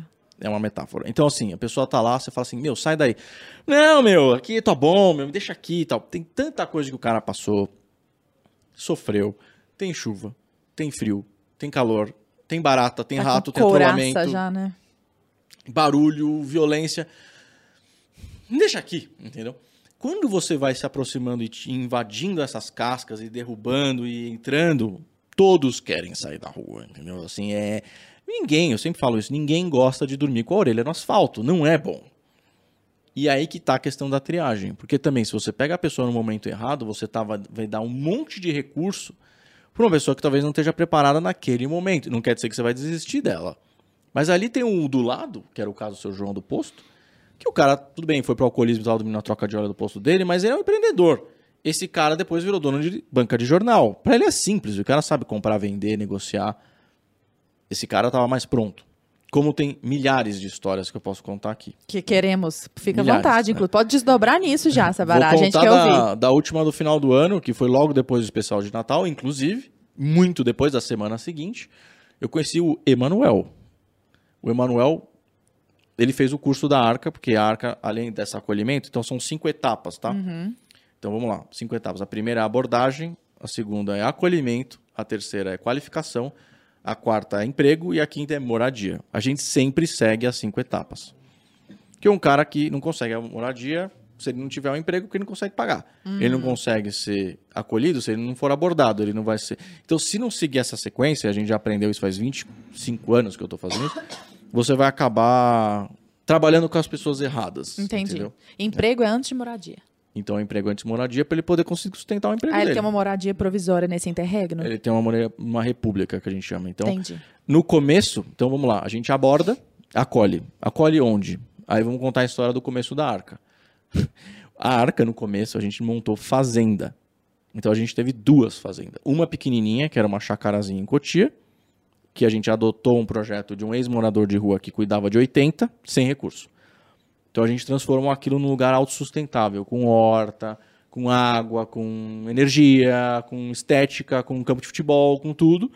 Só que ficou apertado e era irregular o lugar que a gente já tinha adotado o cara. Daí a gente foi arrendou uma fazenda em Araçariguama. Então se você pesquisar Fazenda Arca no Google, ou no YouTube, que é mais fácil, você vai ver lá, tem um documentário, por exemplo, que é o documentário Você Não Mora Mais Aqui, de 15 minutos, que vai contar a história da Fazenda da Arca. Vai dar vontade de você morar lá. Tinham dois lagos, piscina, sauna, academia da Bodytech, e não sei o que, e treino do professor, e não sei o que, farmácia. Pensa num negócio caro e legal. Uhum. Só que custava, chegou a bater, custar 15 mil reais por mês por morador de rua na fazenda. Por morador de rua. E quem que pagava isso? A gente. Voluntários. Nós. Eu, do, do amigos. seu bolso. Do bolso. A arca é sem fins lucrativos. Sim. E tinham quantos moradores? Assim, no máximo. Puta, assim? começou com 80 nessa chacarinha. Gente, no total a gente atendeu, porque foram vários anos. Foi de 2012 até 2017. Quando a gente teve. ah, 2016. Quando a gente ficou na fazenda. Depois disso a gente migrou para as hortas sociais urbanas. Que depois eu vou contar porque que ela é melhor do que a fazenda. Tá. Mas no total já passaram 20 mil pessoas. É caramba. muita gente. 20 22 mil, vidas. pessoas, para ser mais exato, de pessoas que vão. Porque é um funil. Da abordagem até o pessoal Vai, vai, é. para o emprego, é um funil. Hoje a gente tem uma taxa de 33% de manutenção das pessoas do começo do funil até o final, que é altíssimo. Se você pensar, ainda mais para essa população. É. Então, você imagina que maravilha que era essa Você ia fazenda. contar pra nós o seu Emanuel. Do Esqueci seu dele, não. Manuel. Eu vou chegar no Manuel. Então, na Arca, na Fazenda Arca, a gente abordagem, acolhimento nos albergues, que são da prefeitura, com parceria com ONGs que administram. A Arca não recebe dinheiro público, então a gente não administra nenhum albergue em São Paulo, porque quem administra recebe uma- um convênio público. A Arca só recebe dinheiro privado. Então a gente tem parceria, então a Arca vai lá e vai nos albergues, que são 104 em São Paulo, trabalha, tanto quem tá na rua, quem tá no albergue, fala, ó, tem uma fazenda legal, vocês querem conhecer? A gente levava os caras para passar um dia na fazenda, gostou? Legal, volta pro albergue e vai pensar se você quer mesmo, porque aqui é caro. Depois que várias turmas já estavam na fazenda, quem recepcionava es- eles na fazenda eram os caras que já estavam há um tempo na fazenda. Vendia ideia pro cara. Vendia né? ideia, fazia churrasco para eles, tarefas, ah, atividades. Meu, posso falar? Parece que é um sonho que a Fazenda da Arca era. Vale a pena olhar os vídeos no YouTube. Assim, é é uma maravilha. Assim, não dá pra explicar. A galera no, no lago pescando, a gente produzia arroz no lago, com técnica asiática, peixe, café sombreado. eh, toda a energia da fazenda era produzida de forma sustentável. Não existia esgoto. Todo o esgoto era transformado, as fezes e urina, em gás de cozinha com tecnologia de, eh, de geração de energia Caramba! sustentável, né, que é o biodigestor. Pensa num lugar legal, lindo, maravilhoso e absurdo. Só que custava muito caro. A gente viu que a experiência lá da Arca, na fazenda, era algo que era muito mais quali e muito menos quanti. Entendemos muito o processo, pegamos essa metodologia, escrevemos um projeto e demos de presente para o governo do estado de São Paulo. Porque o governo do estado de São Paulo tem um negócio chamado comunidades terapêuticas, que nunca vão ter o padrão da Arca, porque é caríssimo, mas mais ou menos tem a metodologia e um embasamento. E a gente migrou para as hortas sociais urbanas. Da onde veio o Emanuel? A Arca já formou 17 turmas de 15 semanas para as hortas. Então vamos lá, abordagem, acolhimento, qualificação. Nessas 15 semanas a gente tem uma horta escola que a gente chama, que é em container. Então tem uma área urbana aqui, ali no Jabaquara, onde tem container de escritório, container de sala de aula com ar-condicionado, container de vestiário com sala de aula, container de refeitório, toda uma estrutura, né? E aí passou 15 semanas, eles não aprendem só sobre horta, aprendem sobre educação financeira, inclusão digital para fazer um currículo. A gente tira toda a documentação da- do cara, né? Cara, quando eu falo cara, é mulher, homem, tem aluno trans. O cara vira gente pro Estado. Se ali, for né? ser humano, a gente atende, né? O pessoal até me pergunta: você faz trabalho com negros? Que isso? Eu que falo, pergunta é essa? Faço. Ah, que legal. Então você tem uma política de inclusão para negros? Não. Tenho. Política de inclusão ser humano. Se o ser humano negro for pobre e estiver na rua, vai ser atendido. Se for amarelo, verde, azul, tanto faz. Eu sempre falo, se- golfinho, não for golfinho, tartaruga ou marreco, ainda a gente não está ajudando esses, embora eu defenda a defesa dos animais, mas não dá para treinar eles, né, na qualificação de currículo, etc. Então é ser humano. Né? Eu sempre falo isso. Ah, mas assim, mas assim, sabe que tem mais negros? Tem. Mas se eu aten- atender quem é mais pobre, Automaticamente eu estou inserindo os negros. Claro. Ah, mas tem o negro trans. Sim, se ele tá lá na rua e ele tá sendo atendido porque ele tá pobre, tá na cidade, ele vai estar tá inserido. Não importa como é que ele tá. É ser humano e vai ser ajudado se quiser. Então, o Emanuel, eu conheci depois do especial de Natal. Ele, eu fui na formatura da 17ª turma, eu sempre vou nas formaturas, que são muito emocionantes. Tem paraninfo, tem roupinha, tem chapéu. Tudo bonitinho como é uma formatura de escola. Quantas pessoas tem numa turma? São 40 pessoas por turma. Hum. Né? Geralmente tem uma quebra, né? Então termina geralmente entre 30 e 35, assim, que é alta, a, uhum. ou seja, a quebra, a quebra é baixa. Mas aí, na formatura, eu vi esse rapaz, assim, diferente. Ele tava com um sotaque e tal. Eu falei, quem que é esse cara? Esse cara é o Emanuel. O Emanuel, eu falei, Emanuel quer dizer Deus conosco, né? Natal, caramba, que coisa maluca. E aí eu conheci o Emanuel, fui conversar com ele, ele falou assim, vocês não sabem, né, mas esse processo que eu passei aqui, me garantiu um visto, eu sou de, eu sou de Gana. E eu fugi de Gana porque trocou o governo lá e eu vim para o Brasil como refugiado, não consegui minha documentação porque eu não tenho emprego. Agora, no meio do processo da qualificação, vocês já me empregaram no restaurante da, horta, da salada orgânica social? Poxa vida. Então, aliás, o especial de Natal do Caio Coppola, que é nosso amigo, né, da Brasil Palarela e meu e de vocês, foi dia 24 de dezembro, a gente terminou a gravação às 8 da noite. Quase indo pra ceia. Com quem foi a gravação? Com o Emanuel. É, com o Emanuel e com o Joseval, que é uma outra pessoa que tá, nosso funcionário, que, tá na, que foi da terceira turma da horta. Uhum. Então, o legal. Só deixa eu entender, é. só, só, uma dúvida que está na minha cabeça aqui. Eles se formam para quê? Para trabalharem na horta? Trabalham lá? na horta os melhores. E os que não vão para a horta, a gente encaminha para 191 empresas parceiras. Uhum. A principal é o McDonald's. Uhum. Então, o McDonald's já empregou daí 407. Tu, eu lembro, tá por exemplo, do, do, do, Negão. do Negão aqui. falando a importância que foi para ele trabalhar ele no McDonald's. No McDonald's falou, cara, o McDonald's Negão. é uma escola. Ele, ele falou, falou exatamente cara, essa é uma frase. escola, assim, foi tipo uma escola O McDonald's mim. é a, emprega, a empresa no mundo que mais emprega o primeiro emprego.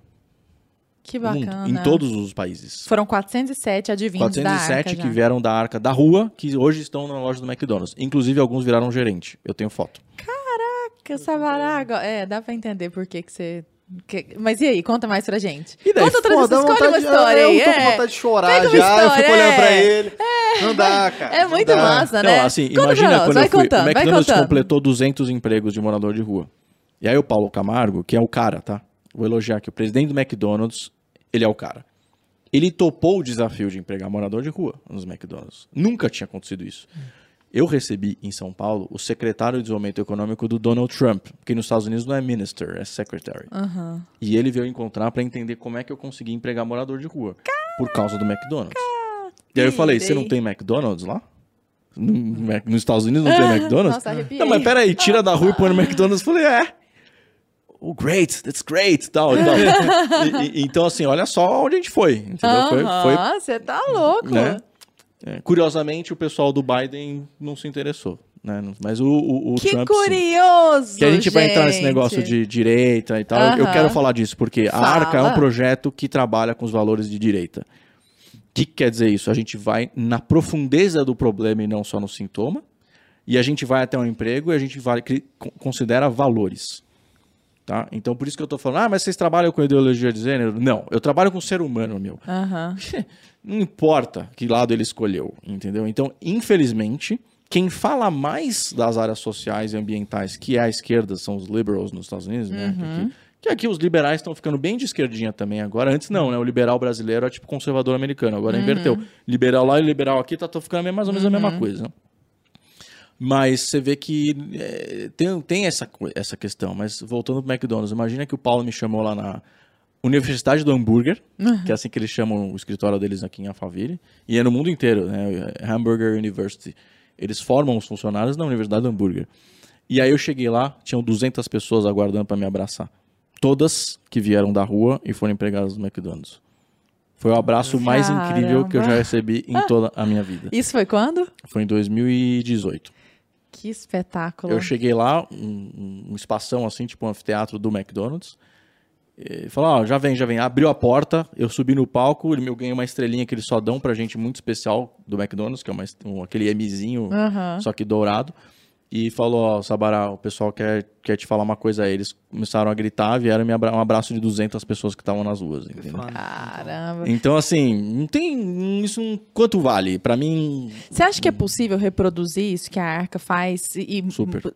Vocês, vocês não pensam em fazer assim um projeto para outros estados para treinar outras pessoas, tipo uma célula assim que vai se multiplicando? a gente quer. É, né? Mas como todo bom projeto de direita que foca sustentabilidade e tudo, você precisa estar estruturado. E é um projeto caro. Né? Uhum. É, se você for olhar quanto custa tirar um morador de rua ou quanto vale, é barato. Quanto vale uma vida?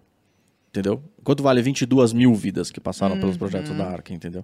Com 33% de resultado. Então, vale a pena. Por isso que a gente criou um fundo de investimento da Arca, que isso foi realmente inovador. Aqui vale a- a pena é, é citar um amigo meu do coração, que é cofundador da Arca, que é o Alex Sabel, que foi o cara que veio com essa ideia no começo e a gente implementou. né? hoje ele, ele deu uma, ele se licenciou da Arca porque ele está tocando os negócios dele, mas ele me ajudou muito. E eu queria agradecer ao Alex Sabel publicamente aqui, porque ele veio com essa ideia e a gente conseguiu implementar. Então, o que que é o fundo de investimento da Arca? Pensa assim, Lara, é muito caro, certo? Então, a gente criou um modelo onde ninguém doa, o brasileiro investe. O que que a gente fez? A gente acessou os melhores fundos do mercado, aqueles fundos que se você for tentar investir, você não vai conseguir, porque ele está fechado. A não ser que você tenha milhões ou bilhões. E alguns, mesmo com bilhões, ele não vai abrir, porque está fechado. Está rendendo lá. A gente montou um fundo de fundos, onde você acessa esses fundos. Então, você põe dinheiro no fundo da Arca, ele vai render nesses fundos. E ao invés da taxa de administração, que todo fundo tem, em- ir para o banco ou para uma gestora, vai para a Arca. Então, a gente está captando um bilhão de reais e 1%, que é a taxa de administração, vai vir para a Arca. Já está com 26, 26 milhões. Isso, choca. Essa ideia foi muito boa. Muito boa. Essa ideia foi muito Quem que é boa. o rapaz que deu essa ideia? É, chama Alex Sabel. Alex, como que é sobrenome? Fala de novo. S-E-I-B-E-L. Sabel, Alex Sabel, um abraço pra você, anjo. O que foi isso? Essa ideia foi maravilhosa. Chocada. É, é revolucionário. E, Copiem, é, copiem. copiem não é difícil abertamente. implementar. É, Não é fácil implementar. Porque você precisa primeiro ter acesso aos fundos, porque eles Uhum. têm que abrir capacity para você, e aí não é qualquer fundo que abre. Uhum. né? Os melhores precisam ser os melhores, porque, Hum. porque a pessoa vai deixar de investir aqui e investir ali. O fundo da Arca hoje ficou no ano passado entre os top 4 do Brasil, em termos de rendimento, mesmo com pandemia e tudo. A retomada foi maravilhosa, o risco é baixíssimo, porque então, como está alocado em vários fundos que historicamente rendem muito, e a gente não coloca mais de 10% em cada fundo, é muito seguro com rentabilidade absurda. E desculpa, você não está dando dinheiro, a taxa não fica para banco e gestora, vai para tirar a pessoa da rua. Eu tenho duas perguntinhas sobre a arca, assim, você mais um pouquinho mais pesado aqui, porque eu não sei, eu, eu imagino que tem muita, muita gente que está ouvindo, assim, às vezes tem as mesmas impressões a respeito de ONG, né? A gente ouve Sim. É falar porque muita não é coisa de ONG. associação Sim, agora, né? sim. Não, mas Enfim, assim, a é não, uma nome, organização nome, não é. governamental Sim, mas- corrupta. Não. Corrupção. Sim, mas é, é, assim, como você fugir desse estigma de tipo, ah, isso é lavagem de dinheiro, isso é falcatrua tal? Essa é uma pergunta, tá? Legal. E a Boa outra é pergunta. que eu fui pesquisar também a respeito da Arca, né? A gente antes, a gente sempre pesquisa, faz uma pauta aqui e tal. E eu acabei vendo lá que, por exemplo, você é um cara que tem um posicionamento muito forte Sim. a respeito do, do- com a questão do Estado, né? Você é um, um conservador e tal, cristão. E a gente percebe também, por exemplo, eu vi lá, sei lá, o Bruno Gagliasso, que é um militante à esquerda, fazendo Com a camiseta. publicidade pra arca e tal. Eu Sim. queria te perguntar como é que é isso, como é que você enxerga isso, Como se a caridade, isso? se a caridade ela supera essas barreiras É. ideológicas, né? Olha, essa pergunta foi incrível. Eu preciso te agradecer. As duas, na verdade, assim, mas elas, para mim, estão conectadas. Vou começar pela segunda, tá? É, infelizmente, o Bruno não faz mais parte. Ele deixou a imagem dele. Ele é um cara que eu posso dizer que eu conheci o coração dele e ele é um cara do bem, que quer ajudar. Mas ele caiu nesse negócio que eu acho que um dia ele vai acordar disso, que é a superficialidade do que o PSOL e a esquerda propõem né? E ele, por um movimento familiar maravilhoso que ele tomou com a mulher dele, que eu adoro, a Giovana também, eles adotaram crianças africanas negras, Sim. tá? E aí, por causa de, assim, de uma, é, realmente é diferente o que os caras fizeram, É. de tirar o chapéu. E eu conheço ele, é um puta cara, entendeu? Agora, ele caiu nessa história de assim, poxa, se você é um cara que adota pessoas negras, quem defende os negros no Brasil?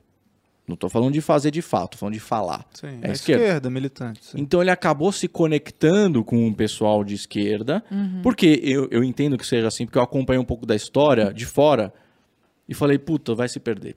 Que é o seguinte, poxa, se eu sou diferentão e adoto o negro africano em casa, eu vou ter que conviver com uma tribo que mais ou menos fala disso, porque senão eu sou louco. E aí tem que falar que a direita faz errado mesmo. Qual que é o problema da direita? Quantos projetos sociais de direita você conhece? É, Quantos projetos ambientais de direita você conhece que falam, ó, eu sou ambiental, tá? E eu sou conservador. Deus criou o universo. Em Gênesis 2 tem um versículo que fala, eu até falei isso no especial de Natal. Tá? Tô criando aqui, eu tô colocando o homem no jardim para que ele cuide e faça plantações e proteja. Conservar é uma coisa de conservador. O problema é que a gente abandonou essas causas, infelizmente. E a esquerda veio com uma narrativa soft, molenguinha, facinha, bonitinha, Sinalizadora de mentirosinha, virtude. sinalizadora de virtude, e roubou essa pauta como se fosse dela, né? E, e- e é um sequestro, na verdade.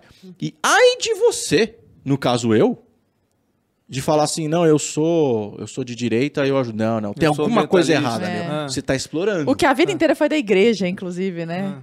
Então, assim, realmente, o que eu vejo no Bruno, é, e ele, ele se afastou, né? Ele n- não fala mais comigo, manda né? mensagem, às vezes ele não responde e tal. E eu entendo, eu também não sei se eu quero muito me relacionar com ele hoje em dia, porque eu olho as postagens, é tudo PSOL, é não sei o que e tal, e não... Desculpa, não funciona. Eu conheço os projetos sociais. Eu fui secretário municipal, eu fui presidente do Fundo Social do Estado de São Paulo, eu atuei com todas as ONGs do Estado de São Paulo inteiro, eu conheço. Não existe projeto de esquerda que vai na profundeza vai no superficial. Agora, faz mais no superficial do que a direita. Meia culpa. A gente, a gente tem que começar a fazer como direita, entendeu? A gente tem que ir pra rua, a gente tem que dar emprego, porque pô, se a gente a- acredita em eficácia, eficiência, gestão, governança, e a gente tem empresa e a direita é bem sucedida, a gente é o primeiro que tem que fazer. E fazer direito, entendeu? Eu, eu, eu- quando eu olho hoje em dia essa- essas pautas ESG, né, que é o ESG, é, Ecologia Social e Governança, né, o ASG em português, que é Ambiente Social e Governança, hoje, para você abrir capital, pra você fazer IPO, você tem que ter necessariamente projetos ESG. Agora, você vai olhar quais são os SG das grandes empresas, geralmente está indo para cota, coisa de gênero. Aí você fala, meu, mas você está atacando e resolvendo a pobreza? Não, eu estou trabalhando com minoria. Quem disse que trabalhar com minoria resolve o problema do, da- do pobre? Ah, mas o pobre, ele é minoria. Não, o pobre é maioria no Brasil. Então, você está trabalhando com minoria, você já está atacando o público errado, amigo. E por aí vai. Essa é uma longa história que outro dia a gente pode falar sobre isso. Mas eu gosto de resolver problema sistêmico. Você tem que ir na profundidade. Vamos falar sobre favela. Educação resolve o problema da favela? Não. Educação é importante para resolver o problema da favela? Sim. Importante, Mas tem um O saneamento. principal problema da favela é falta de saneamento. Se você não tem saneamento, você não vai ensinar nada, porque a criança não comeu bem, ela tá morando no cocô. E eu já vi, presenciei, tenho imagem, tenho filmagem de criança tomando banho de cocô, porque já tomou, tá tão suja que o banho de cocô seria limpar. Um cheiro absurdo, tá? Isso aí eu já vi milhares de vezes, até porque eu fui candidato depois e tive que rodar tudo isso aqui, mas já rodei por causa da secretaria e também do Fundo Social. Então é uma, é, é uma, é uma hipocrisia, é uma demagogia, entendeu? Assim, o, o Brasil, né? E aí o o Rasta fala muito bem, né? Sobre os. Como é que ele fala lá? Os. O Charlinhos? Os charlinhos, exatamente. Que é o seguinte: educação é importante? Óbvio que é. Mas ela é uma ferramenta que ela tem que estar junto de outras ferramentas sistêmicas, entendeu? Principalmente o saneamento e a qualidade de vida de alimentação e água. Uma pirâmide de Maslow É uma ali, pirâmide né? de Maslow. O Maslow do Maslow, que eu sempre falo, entendeu? Então, a Arca tomou a decisão de trabalhar com população de rua em favela no Maslow do Maslow. Então, a gente está agora numa uma favela que a gente atua, que é o Jardim Panorama, favela ao lado do shopping Cidade Jardim, que é o shopping mais caro da América Sim. Latina, e do lado de uma escola chamada Avenues, que é a escola mais cara da América Latina. Entre esses dois empreendimentos, tem uma favela chamada Jardim Panorama. Lá vivem 350 famílias, vivendo com menos de 89 reais por mês. Nossa. Quais são os projetos sociais que tem lá? Nenhum. Que O atu- seu. atua, não. Tem a Avenues que dá cesta básica, Uhum. que é basicamente farinha, óleo, açúcar e carboidrato, que não, não resolve, as pessoas são desnutridas, Tem proteína. não tem nada. E você tem o shopping que também não faz. a gente entrou lá e a gente está fazendo uma revolução sistêmica lá, uma reurbanização ecológica da fazenda, da favela. Chama Ecofavela 5.0. Por que 5.0? Porque a gente trabalha a água, a questão do saneamento do esgoto, a questão da alimentação. Aí sim, claro, a questão da educação uhum. e a questão do, da cultura. Esses cinco elementos, eles realmente tiram a pessoa da pobreza. Uhum. Claro que tem educação como um pilar, mas se, você, se a pessoa não estiver tomando água e se alimentando, ela não vai conseguir memorizar. O Instituto da Minha Mãe trabalha exatamente com pessoas que não conseguem aprender. Se você não tiver melhorando a urbanização da casa, se você não estiver trabalhando essas questões básicas do Maslow, não adianta você investir o que o Brasil. Sabe que o Brasil, no mundo, é o país per capita que mais investe em educação. Sim, são 6% né, do PIB. É mais Isso do que qualquer do país na América Latina, inclusive. Só de né? investimento público, Lara. E os Fora índices são os piores ou dentre os piores do mundo, né? E Deb Pisa, a gente está lá embaixo. Sim. E cada ano, sabe o que acontece? Quando o índice sai Piora. pior, aumenta o orçamento. Então Achando piora, a quantidade, aumenta né? o orçamento. Aí fica pior ainda, sabe o que faz? Aumenta mais o orçamento. É um carro patinando que você põe mais gasolina e acelera, ele afunda mais. Então, hoje a gente começa a pensar de forma sistêmica, e falando de direita e esquerda, olha aí, o governo, tão criticado do Bolsonaro, aprovou o marco legal do saneamento. 100 milhões de habitantes no Brasil, metade da população praticamente, sem coleta de esgoto. E mais de 30, mais de 30 milhões, 33 milhões que eu, que eu dado. Cara, é muito. Os principais problemas. Isso é Brasil. muita gente. Peraí, são 100 milhões água, de pessoas no Brasil que não tem esgoto. São e 33 milhões. milhões sem água. Sem água. Sem água potável. Potável. Água... Tomável. É, na verdade é menos que potável, é água tratada. Sim, sim. Uhum. Não, é nem, não é nem potável. Dos 33, uhum. o potável é menos, tá? uhum. É água tratada. Sim. Caramba. É. Então, é assim, um absurdo. A esquerda ficou 14 anos no poder. Mais, né? 40. Uh. Mas 13 só de PT. Uhum. O resto era teatro das tesouras ali. E fez o quê pelo saneamento? Que é de fato o que resolve o problema, entende? Uhum. Então, é, a, queremos replicar o projeto da ARCA, da Horta Social Urbana, da Salada Orgânica Social para o Brasil? Queremos. Primeiro, precisamos estar forte em São Paulo. Uhum. Então, eu contei do fundo, que é uma maneira... O brasileiro, se você olha no ranking do Giving Index, World Giving Index, o Brasil está lá embaixo. Uhum. O brasileiro não é um bom doador porque é desconfiado, por vários motivos, né? Agora, se a gente não é bom doador, a gente é bom investidor? Também não, mas é mais fácil. Então imagina uma pessoa hoje, e aí eu preciso agradecer aqui, vou fazer um merchan de um banco que não está ganhando nada para fazendo isso, que é o BTG. Uhum. O BTG zerou a taxa e colocou na plataforma digital. Hoje, se você baixa o aplicativo de investimento do BTG e coloca lá Arca, fundo Arca, exatamente como escreve, ARCH, você, uhum. em um minuto você coloca quanto você quiser no fundo Arca, com rendimento absurdo, e 1% do ano para Arca. Que, aliás, vou falar mal de uma outra empresa, já que eu estou elogiando, que é a XP, que não quis. Oh! Tá? Então tá aqui tá XP. Louco? Eu tirei que que é todos os meus investimentos da XP e todo mundo que eu converso fala não invista na XP, porque fala que é SG e que é social ambiental, mas não é. Porque no final do dia, não, não quiseram fazer. Né? E o BTG, que maior banco de investimento da América Latina, acabou de completar um trilhão de reais. Foi o primeiro banco da América Latina que chegou no um trilhão de reais. Tem seus defeitos, como todo banco, mas ó, André Esteves e o Roberto Salute, que são, e a Marta Leonardes, que é da área de social lá, os caras foram lá e aprovaram o fundo Arca sem taxa. Que Zero bacana. taxa. Então, dá para usar o mercado financeiro e as uhum. pessoas que querem investir para fazer o bem, se for um projeto bom, uhum. com consistência, com governança, com resultados.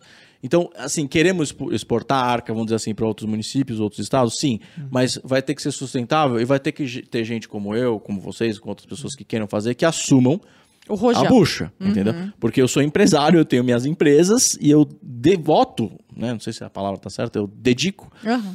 É, eu sou devoto a essa causa, eu dedico meu tempo bastante voluntariamente para fazer isso acontecer e dá muito trabalho. Quais são suas outras empresas? Eu tenho uma empresa de produtos saudáveis de alimentação uhum. chamada Beon. Uhum. Né? Beon, então o site é bonsaudável.com.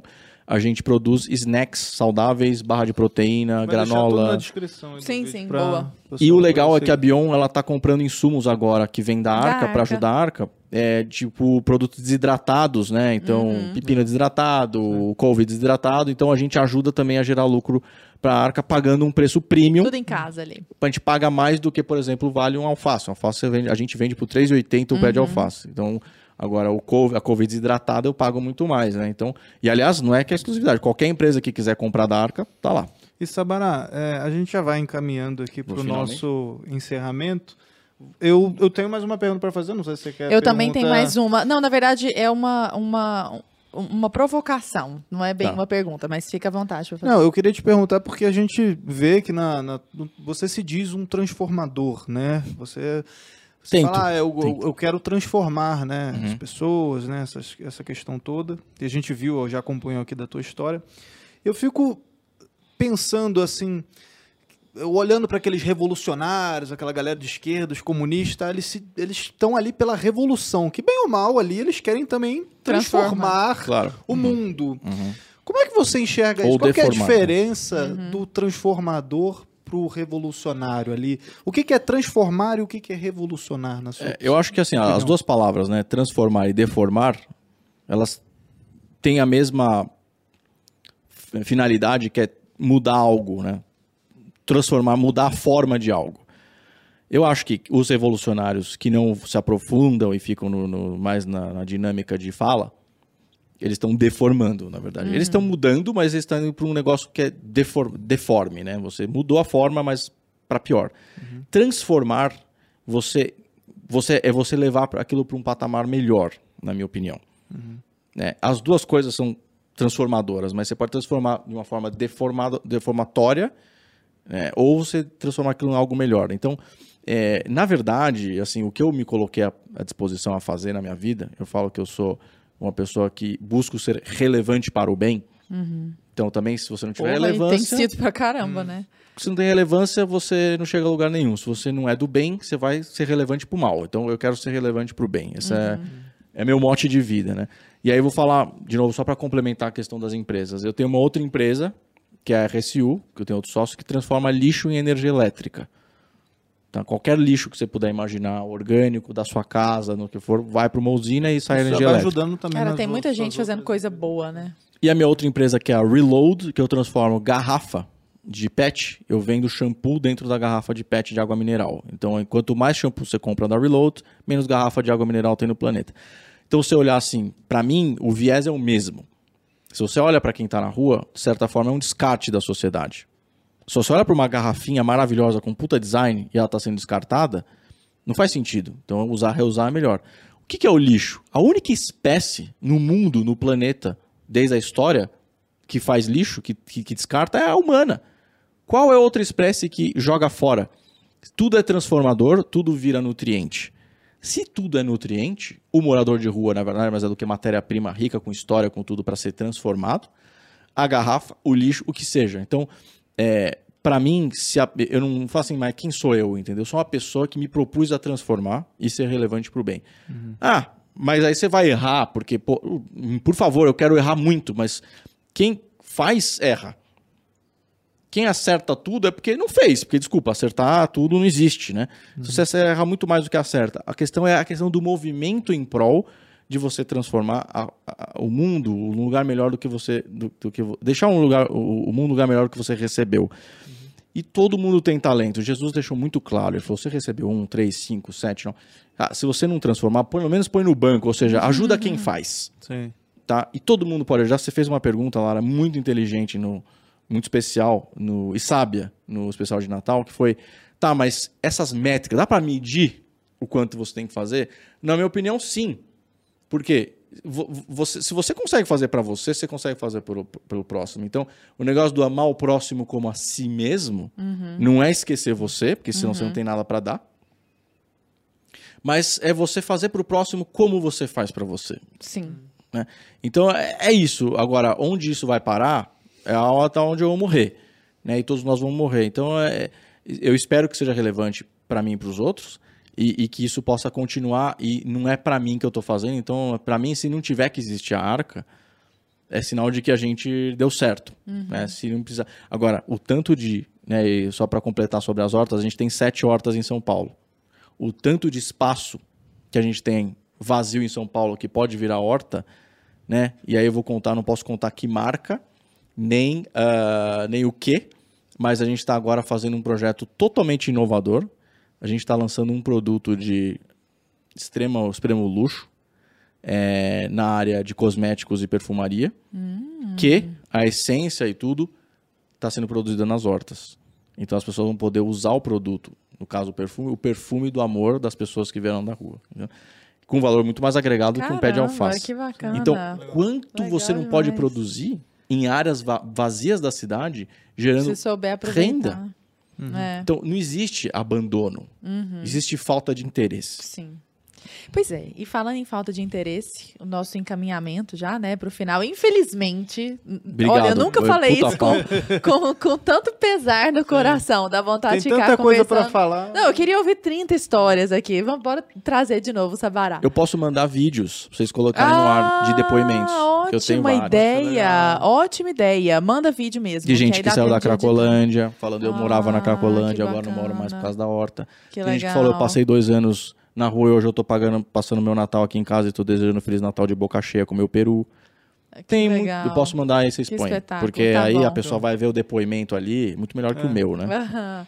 Pois é, Sabará, como uma última fala, assim, para nós fecharmos, eu acho que vale você fazer uma provocação, que é, você se diz de direita, claramente, suas ações são Claramente. de direita, pautadas em valores de direita, e você tem essa, essa meia-culpa para fazer, a, não a si mesmo, porque seu trabalho está impecável, mas à direita em si. Com Então certeza. eu acho interessante que você, olhando para sua câmera ali, ó, converse com esse povo da direita e fale o que tá fazendo, o que que tá faltando. Fa- Fale para esse povo olhar no espelho e fazer o que, como, como que a pessoa que tá com o sofá sentado, a bunda sentada no sofá agora pode ajudar E e, já- começar. Já aproveita também pra deixar suas redes sociais pra galera saber como é que você, a gente acha você na, na internet, Isso. né? Se não E me só- banirem antes. Antes dele dar a última resposta, galera, vocês estão curtindo essa conversa aqui, ó. Um excelente papo, né? Tá Lara? louco, nossa senhora. Quase duas horas de podcast aqui, você deixa seu like, deixa seu Compartilhe comentário, com os amigos. Compartilha, mostra pra toda a galera, porque olha tudo que você aprendeu aqui, né? Então você viu todo esse trabalho voluntário, como a direita tá conseguindo fazer isso, porque a gente acha que é só uma coisa de esquerda e a direita tá trazendo isso também, então é importante Uhum. divulgar, é importante a gente olhar para esse lado também, né, e mostrar isso para a maior quantidade de gente possível. Eu quero aproveitar também para relembrar que o Entre Lobos, o nosso doc de segurança pública, está chegando. Né? Então a gente já está quase um ano, cara. A gente já viajou para tudo quanto é lugar, nos quatro cantos aí do país, já foi para fora, inclusive. E a gente está entrevistando uma galera de peso. A gente está muito crente que esse documentário aí vai arrebentar, para usar um- uma gíria mais idosa, arrebentar a boca do a balão boca do balão. né? E, cara, só se cadastre aí. Link tá na descrição do vídeo ou acessa entrelobos.com.br, tá? Porque lá você vai saber todas essas informações. A gente vai colocando lá no dia a dia, a gente não tem a data ainda, mas vai lançar esse ano. Fiquem atentos, que esse aí vai ser show de bola, hein, Vai Lara? demais. Então vamos lá, É. Sabará. Eu vou contar uma historinha, que Uhum. é interessante, que é a continuidade da história da minha família. E também eu queria citar duas pessoas que são de direita, é, que são especiais e são relevantes, que, ah, que eu hoje entendo que estão defendendo causas socioambientais, por mais que as pessoas não, não saibam ou não pareçam. Uma é o Nicolas, que esteve aqui com vocês nessa Ferreira. mesma Ferreira. conversa, que é meu Vereador. amigo. Abraço, amigo Nicolas. vocês, Um abração pro Nicolas. Nossa, Foi um dos podcasts mais assistidos, inclusive. Um milhão e cem mil visualizações até a última vez que eu, Eu não sei se foi o mais, mas tem, tem que conferir lá. Mas foi ele é um um dos mais fenômeno, assistidos. esse menino, e assim, ele foi na horta. Que legal. Entendeu? Ele vem aqui, a cara. gente se encontra quando ele está em São Paulo, ele postou e falou: ó, esse projeto é de direita, mas é do meio ambiente porque cria hortas em espaços urbanos, emprega morador de rua e tal. Então, o Nicolas. E o segundo é o Eduardo Bolsonaro, Olha tá? só. que foi algumas vezes nas minhas hortas e propagou, fez vídeo e falou: gente, olha aqui, ó, a direita tem sim é, a sua obrigação de trabalhar o socioambiental. Então, queria colocar essas duas pessoas que são relevantes, né? Um Uhum. Sim, é vereador sim. lá em Minas e uma celebridade que o Nicolas virou, né? Um Virou. influencer. E o Eduardo Bolsonaro, que é filho do presidente, né?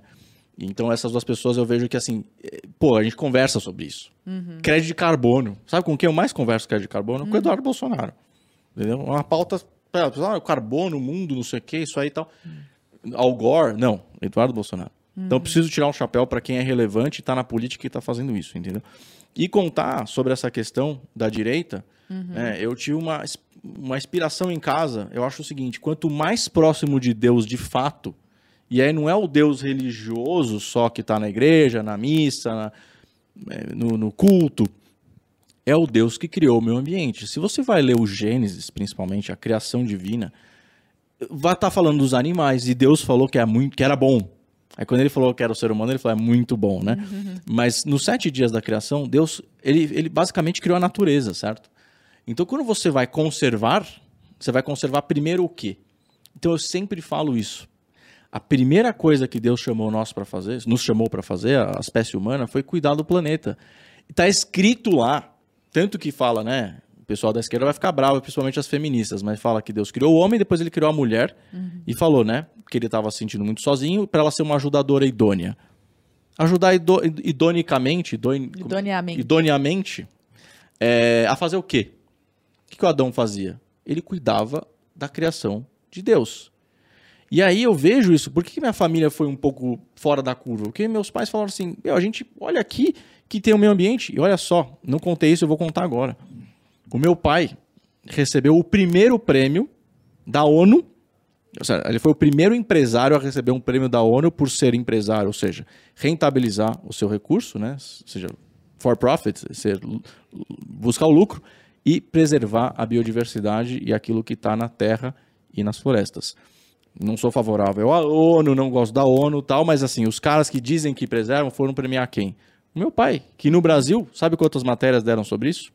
Quase nada, mas pegaram a foto do meu pai e espalharam por Nova York inteira. Times Square e tudo, eu tenho foto, posso mandar para vocês porem uhum. na tela aí. Meu pai, Ulisses Sabará. Sabe por quê? O meu pai, quando meu avô morreu, aos 50 anos, meu pai tinha 18, diversificou os negócios da família da indústria, indústria química para preservar a floresta amazônica. Sabe o que ele foi fazer? Pagar e comprar insumos não madeireiros das comunidades ribeirinhas. Fruta, semente, resina, folha. Ele falou: se você deixar de cortar árvore, eu compro sua semente, o seu insumo que está aí na terra, porque precisa preservar. Você precisa alimentar seu filho. Se eu não comprar isso de você, você vai cortar árvore. Desenvolveu uma indústria Uhum. que hoje está em 170 países, que é especificamente essa que foi vendida, inclusive pela minha família, que é a Beraca. Uhum. Se você puser na internet, Beraca Ingredients ou Beraca Ingredients, foi comprada pelo grupo Clarantes, que é um grupo suíço, no ano passado. Essa empresa foi a empresa que, por exemplo, deu origem a várias é, linhas de produtos de empresas brasileiras, que eu não vou citar nome aqui, é, mas que trabalham com insumos brasileiros. Andiroba, Cupuaçu, Buriti, uhum. Copaíba, esses produtos da natureza que de forma sustentável são coletados, preservam a floresta em pé e geram renda para pessoas que estão é, morando na floresta, né? Que é o Cortina de Fumaça, propaganda aqui. Se você quer entender o meio ambiente de fato, assista Cortina de Fumaça. Cortina de Fumaça Coloca da Brasil tela, Paralelo. Thiago. Né? Cortina de Fumaça tá na tela. no YouTube de graça pra A Cortina um de Fumaça mostra que a população da Amazônia e da, dos, dos biomas brasileiros mais, vamos dizer assim, preservados, é a mais pobre. Por quê? Porque não se desenvolveu a economia, porque a esquerda travou. Poxa, se eu sou de direita, indo para o finalmente aqui, e eu entendo que eu preciso fazer lucro para viver, porque é o capitalismo que realmente nos sustenta, e eu posso fazer isso de forma sustentável, preservando a floresta, conservando o meio ambiente e gerando renda, esse é o ideal. Então, nós, pessoas de direita, temos que olhar o impacto que nós geramos nas coisas que nós fazemos. Tá? Tem várias iniciativas incríveis. De novo, vou citar meu amigo Alex Sabel, que criou a Positiva, que é uma empresa que gera impacto positivo por produtos de limpeza. Você compra o produto dele, ele vai preservar, conservar e vai gerar impacto positivo. Né? Como vários outros exemplos, a própria Beraca da minha família, que foi vendida, mas uh, assim, é, mostrou que dá para você trabalhar insumos para cosmético, farmacêutico, alimentos, alimentos, perfumes, preservando e conservando. Uhum. Basta ter interesse, né? Basta ter interesse. Então, de e novo. E um bom marketing, interesse. né? Vou divulgar isso bem também. Me parece algo muito importante. Não, mas a gente sabe fazer isso, né? É, sim. Agora, a gente, a gente, a gente faz isso muito para produtos que não geram impacto positivo. Uhum. Né? Agora, se a gente é inteligente, a gente é racional e a gente diz que a esquerda só fala e não faz, a gente não está nem falando nem fazendo também. Boa. Então, a direita, se nós temos condição e a gente gosta de criticar, e tem que criticar mesmo, eu sou o maior crítico da.